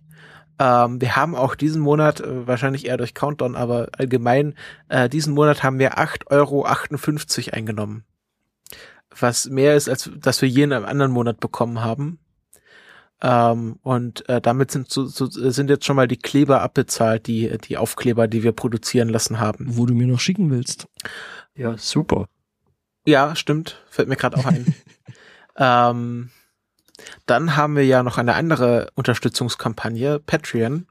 Und da haben wir jetzt auch schon unsere erste Patrone, nämlich den Valentin. Ich kann da jetzt keinen äh, Twitter-Namen oder so festmachen, deswegen nenne ich ihn einfach jetzt nur Valentin. Äh, und das der Mail von den Show Notes sein? Äh, das weiß ich nicht. Auf jeden Fall, ähm, auf jeden Fall, äh, ja, der unterstützt es mit einem Dollar im Monat und äh, ich kann jetzt schon mal sagen, also die, es geht immer so rum, ja, Patreon sieht 16 Prozent ab und das kommt so ungefähr hin. Also wir haben jetzt von diesem 1 Dollar, warte kurz, glaube ich, 84 Cent übrig geblieben. Was so rein rechnerisch auf Also ne, 0, 16 Prozent rausläuft. Genau. Äh, und dann äh, jetzt müssen wir schauen, ob sich da noch mehr Leute finden oder ob sich das ansammelt, weil man muss dann auch nochmal Geld für den Gelddienst zahlen. Also PayPal will ja dann zwei Prozent äh, nochmal abhaben. Und ich lasse das jetzt einfach ein bisschen hier auflaufen, bis sich dann eine Summe angesammelt hat. Aber ist schön, das zu sehen, dass jetzt auch noch über den Kanal jetzt anfängt, was reinzukommen. Und wir hoffen natürlich, dass da äh, sich noch mehr Leute finden. Und was der Angbau vorhin schon angesprochen hatte, es gibt jetzt von PayPal an sich nochmal eine ganz neue Geschichte. Die heißt PayPal Me. Und da kann man einen persönlichen Link erstellen und den halt rumreichen und dann wird man sofort auf eine Seite geführt, wo man der entsprechenden Person direkt Geld zu schicken kann. Und das kostet sogar keine Gebühren, wenn man das nicht geschäftlich macht, was wir ja hier nicht tun. Wir sind ja ein kleiner Privatpodcast und dafür will dann äh, PayPal auf irgendwelche Weise keine Gebühren haben. Äh, und man kann da einen Geldbetrag eingeben, man kann auch besondere Links äh, dann verschicken, ähm, die dann gleich 15 oder 15 Euro eintragen.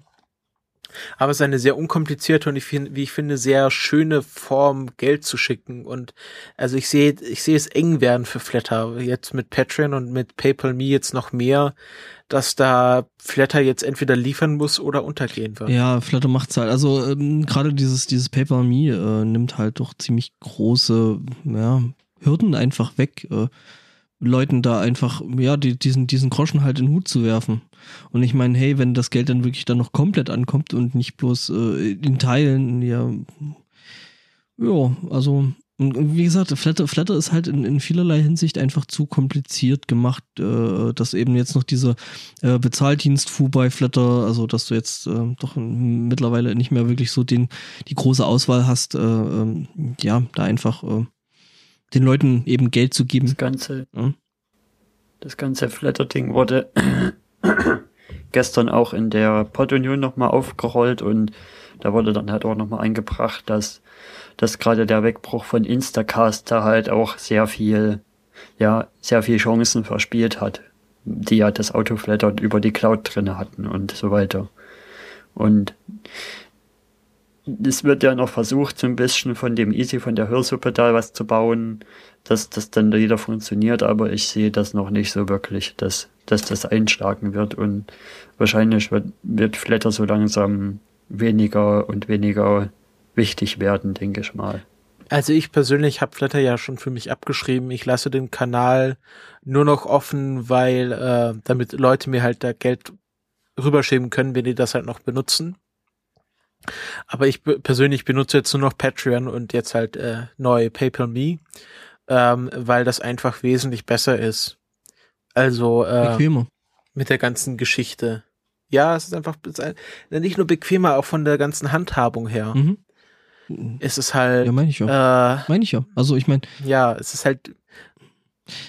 Es, Flatter meint, äh, wie der Herr von Speck gerade sagt äh, im Chat, dass sie PayPal rauswerfen mussten, ähm, aber sagen auch nicht warum. Und sie haben ja auch schon seit über anderthalb Jahren versprochen, dass es, dass sie ja irgendwie Direktüberweisungen aufs Konto äh, einrichten wollen. Und da ist auch nie was gekommen. Da auch auch keine Meldung von wegen, äh, ja, das verzögert sich aus den Gründen oder wir haben da jetzt Probleme, sondern es ist einfach einfach nichts mehr gekommen Mhm. in der Richtung. also es wird, glaube ich, äh, generell, generell Äh, auch von, ja, von, von. Seiten von Flatter einfach, äh, was solche Dinge angeht, ist sehr, sehr wenig äh, kommuniziert, ähm, wie Herr von Speck schon äh, gerade im Chat meint, sie mussten Paper raushauen. Ja, dann Herrgott, dann macht's aber wenigstens transparent für die Leute, warum. Ja? Also es wird ja nur kein großes Geheimnis sein, warum PayPal da jetzt irgendwie das gewesen ist äh, oder warum, wo der Grund gewesen ist. Und, und wenn dann sagt halt den Leuten, hey, wir mussten das für euch leider einen ganzen Zacken unbequemer machen, weil, ähm, dann müssen sie da einfach sehr viel transparenter mit umgehen. Und ähm, ja, Timetables kommunizieren, einfach, hey, so schaut's aus, das ist jetzt der aktuelle Stand der Dinge. Ähm, ich habe leider das Gefühl, gerade dass eben so wenig kommuniziert wird, das ist meistens eigentlich ein eher schlechtes Zeichen.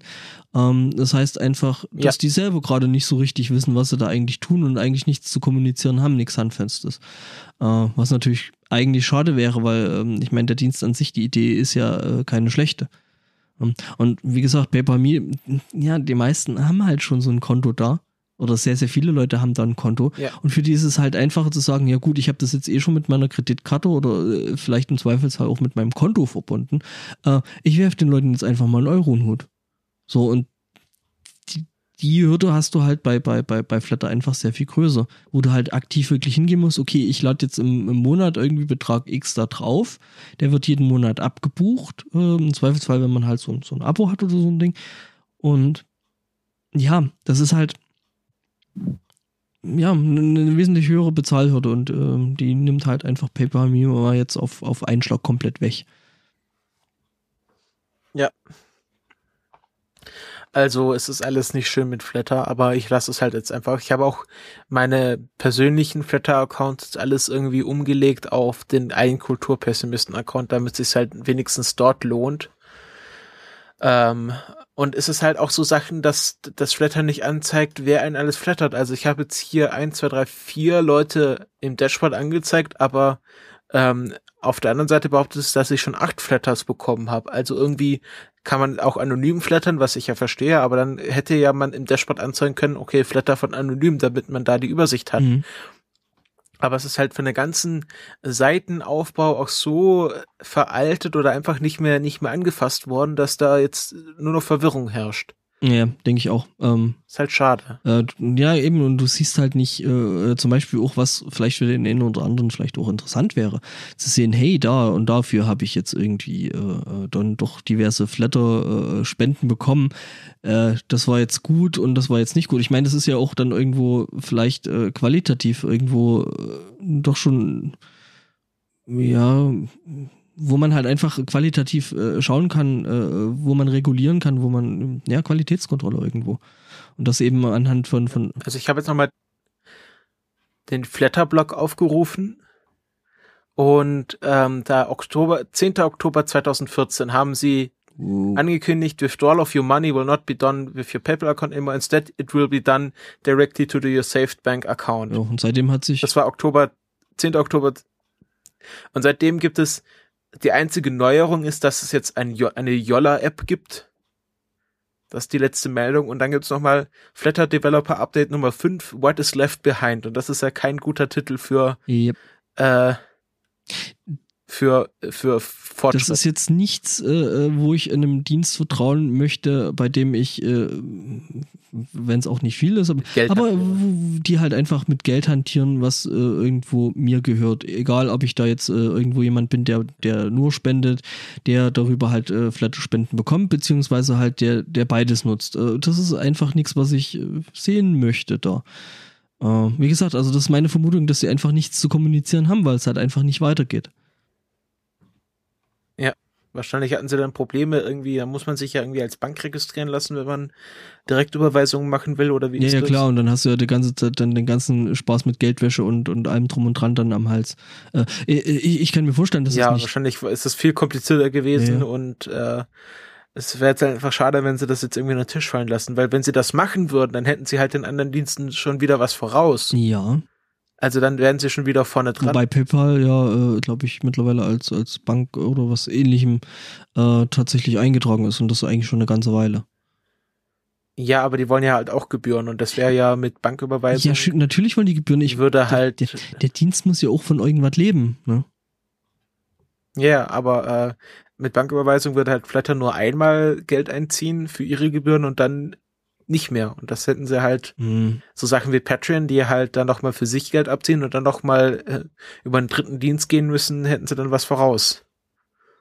Ja. Ja. Naja, da taucht alles noch nicht so richtig. Ähm, wie gesagt, PaperMe ist jetzt äh, vielversprechend. Schauen wir mal, was draus wird. Äh, kann natürlich auch sein, dass die das dann irgendwie so äh, im nächsten halben Jahr dann durch irgendwie dann, oh, wir müssen da vielleicht doch Gebühren, äh, also das ist jetzt wirklich erstmal als Testballon benutzen und gucken, wie viele Leute das benutzen.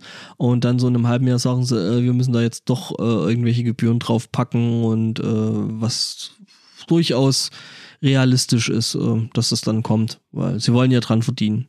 Ja? Ich meine, brauchen wir uns keine Illusion machen. Ja. Aber schade, ne? Also schauen, wir das mal mit so einem mit so einem Downer-Thema im Sinne von Flatter raus. Haben wir nicht noch irgendwas Lustiges zum Schluss? Kannst du noch einen Witz erzählen? Nee. Das ist mir Erik, ist auch gerade das. Stream weggebrochen, meint Ja, der siehste, Herr von wir Speck. müssen Schluss machen. Äh, äh, nee, aber äh, ich meine, hey, wir sind Kulturpessimisten, ne? Also wir schreiben uns das ja schon direkt auf die Fahne. Von daher. Ja, ich kann ja am Ende noch zweimal Danke sagen. Einmal Danke dafür, dass, dass der Chat heute so aktiv war. Das hat echt Spaß gemacht. Und zum anderen Mal Danke an den Lars für die tollen Shownotes. Das ist ja echt Ja. Mhm. Ja, nee, ist toll. Also auch mit dem Chat, der uns äh, dann doch immer wieder ziemlich gute Fetzen zugeworfen hat. Äh, und natürlich, hey, Shownotes, endlich. Also, also die wir jetzt nicht mehr selber Ja. betreuen müssen. Ähm, könnte ich mich dran gewöhnen, obwohl ich da noch nie eigentlich was damit hatte. Aber naja, das ist ein anderes Thema. So langsam kommen wir mit dem Podcast dahin, wo es, wo es hin soll. Wo wir schon immer sein sollten. Der Podcast Olymp. ja, Äh, dann sagen wir, wir verabschieden uns jetzt. ja, wann sind wir wieder da? Wissen wir das schon? Zwei Wochen. Ja, ne? Ganz normaler Ich Rhythmus. würde sagen, wir können ja jetzt versuchen, wieder in den 14-Tage-Rhythmus reinzukommen. Ja. Ja. Also ich meine, äh, wir sind ja sowieso ziemlich gut dabei. Zwölf Tage Rhythmus, da hat jetzt die eine Woche nicht viel geschadet. Da können wir jetzt ja wieder ganz normal in den zwei Wochen Rhythmus gehen. Eine Ankündigung, die wir noch machen könnten, was die vier Töne schon gemacht haben, ist, dass jetzt am Sonntag, dem 6. ist das, oder? 6. September, die, der Tatort wieder losgeht. Das heißt, auch die Ja. Tatort-Pessimisten sind nächste Woche wieder Mhm. für euch da. Und es gibt sogar Mit Spezialgast. Genau, und es gibt, ähm, machen wir wieder live, oder? Ich meine, uns hindert ja jetzt, jetzt Ja, nichts mehr dran. Äh, von Nee, We are doing it live. live. wahrscheinlich am für die Live-Hörer oder die es jetzt sehr jetzt zeitnah hören, am Dienstagabend werden wir dann wahrscheinlich senden. Äh, ich bin gespannt. Ist ein Luzerner Tatort. Ja, schauen wir mal, ne? Also dann, bis dann. Ciao. Ciao. Ciao.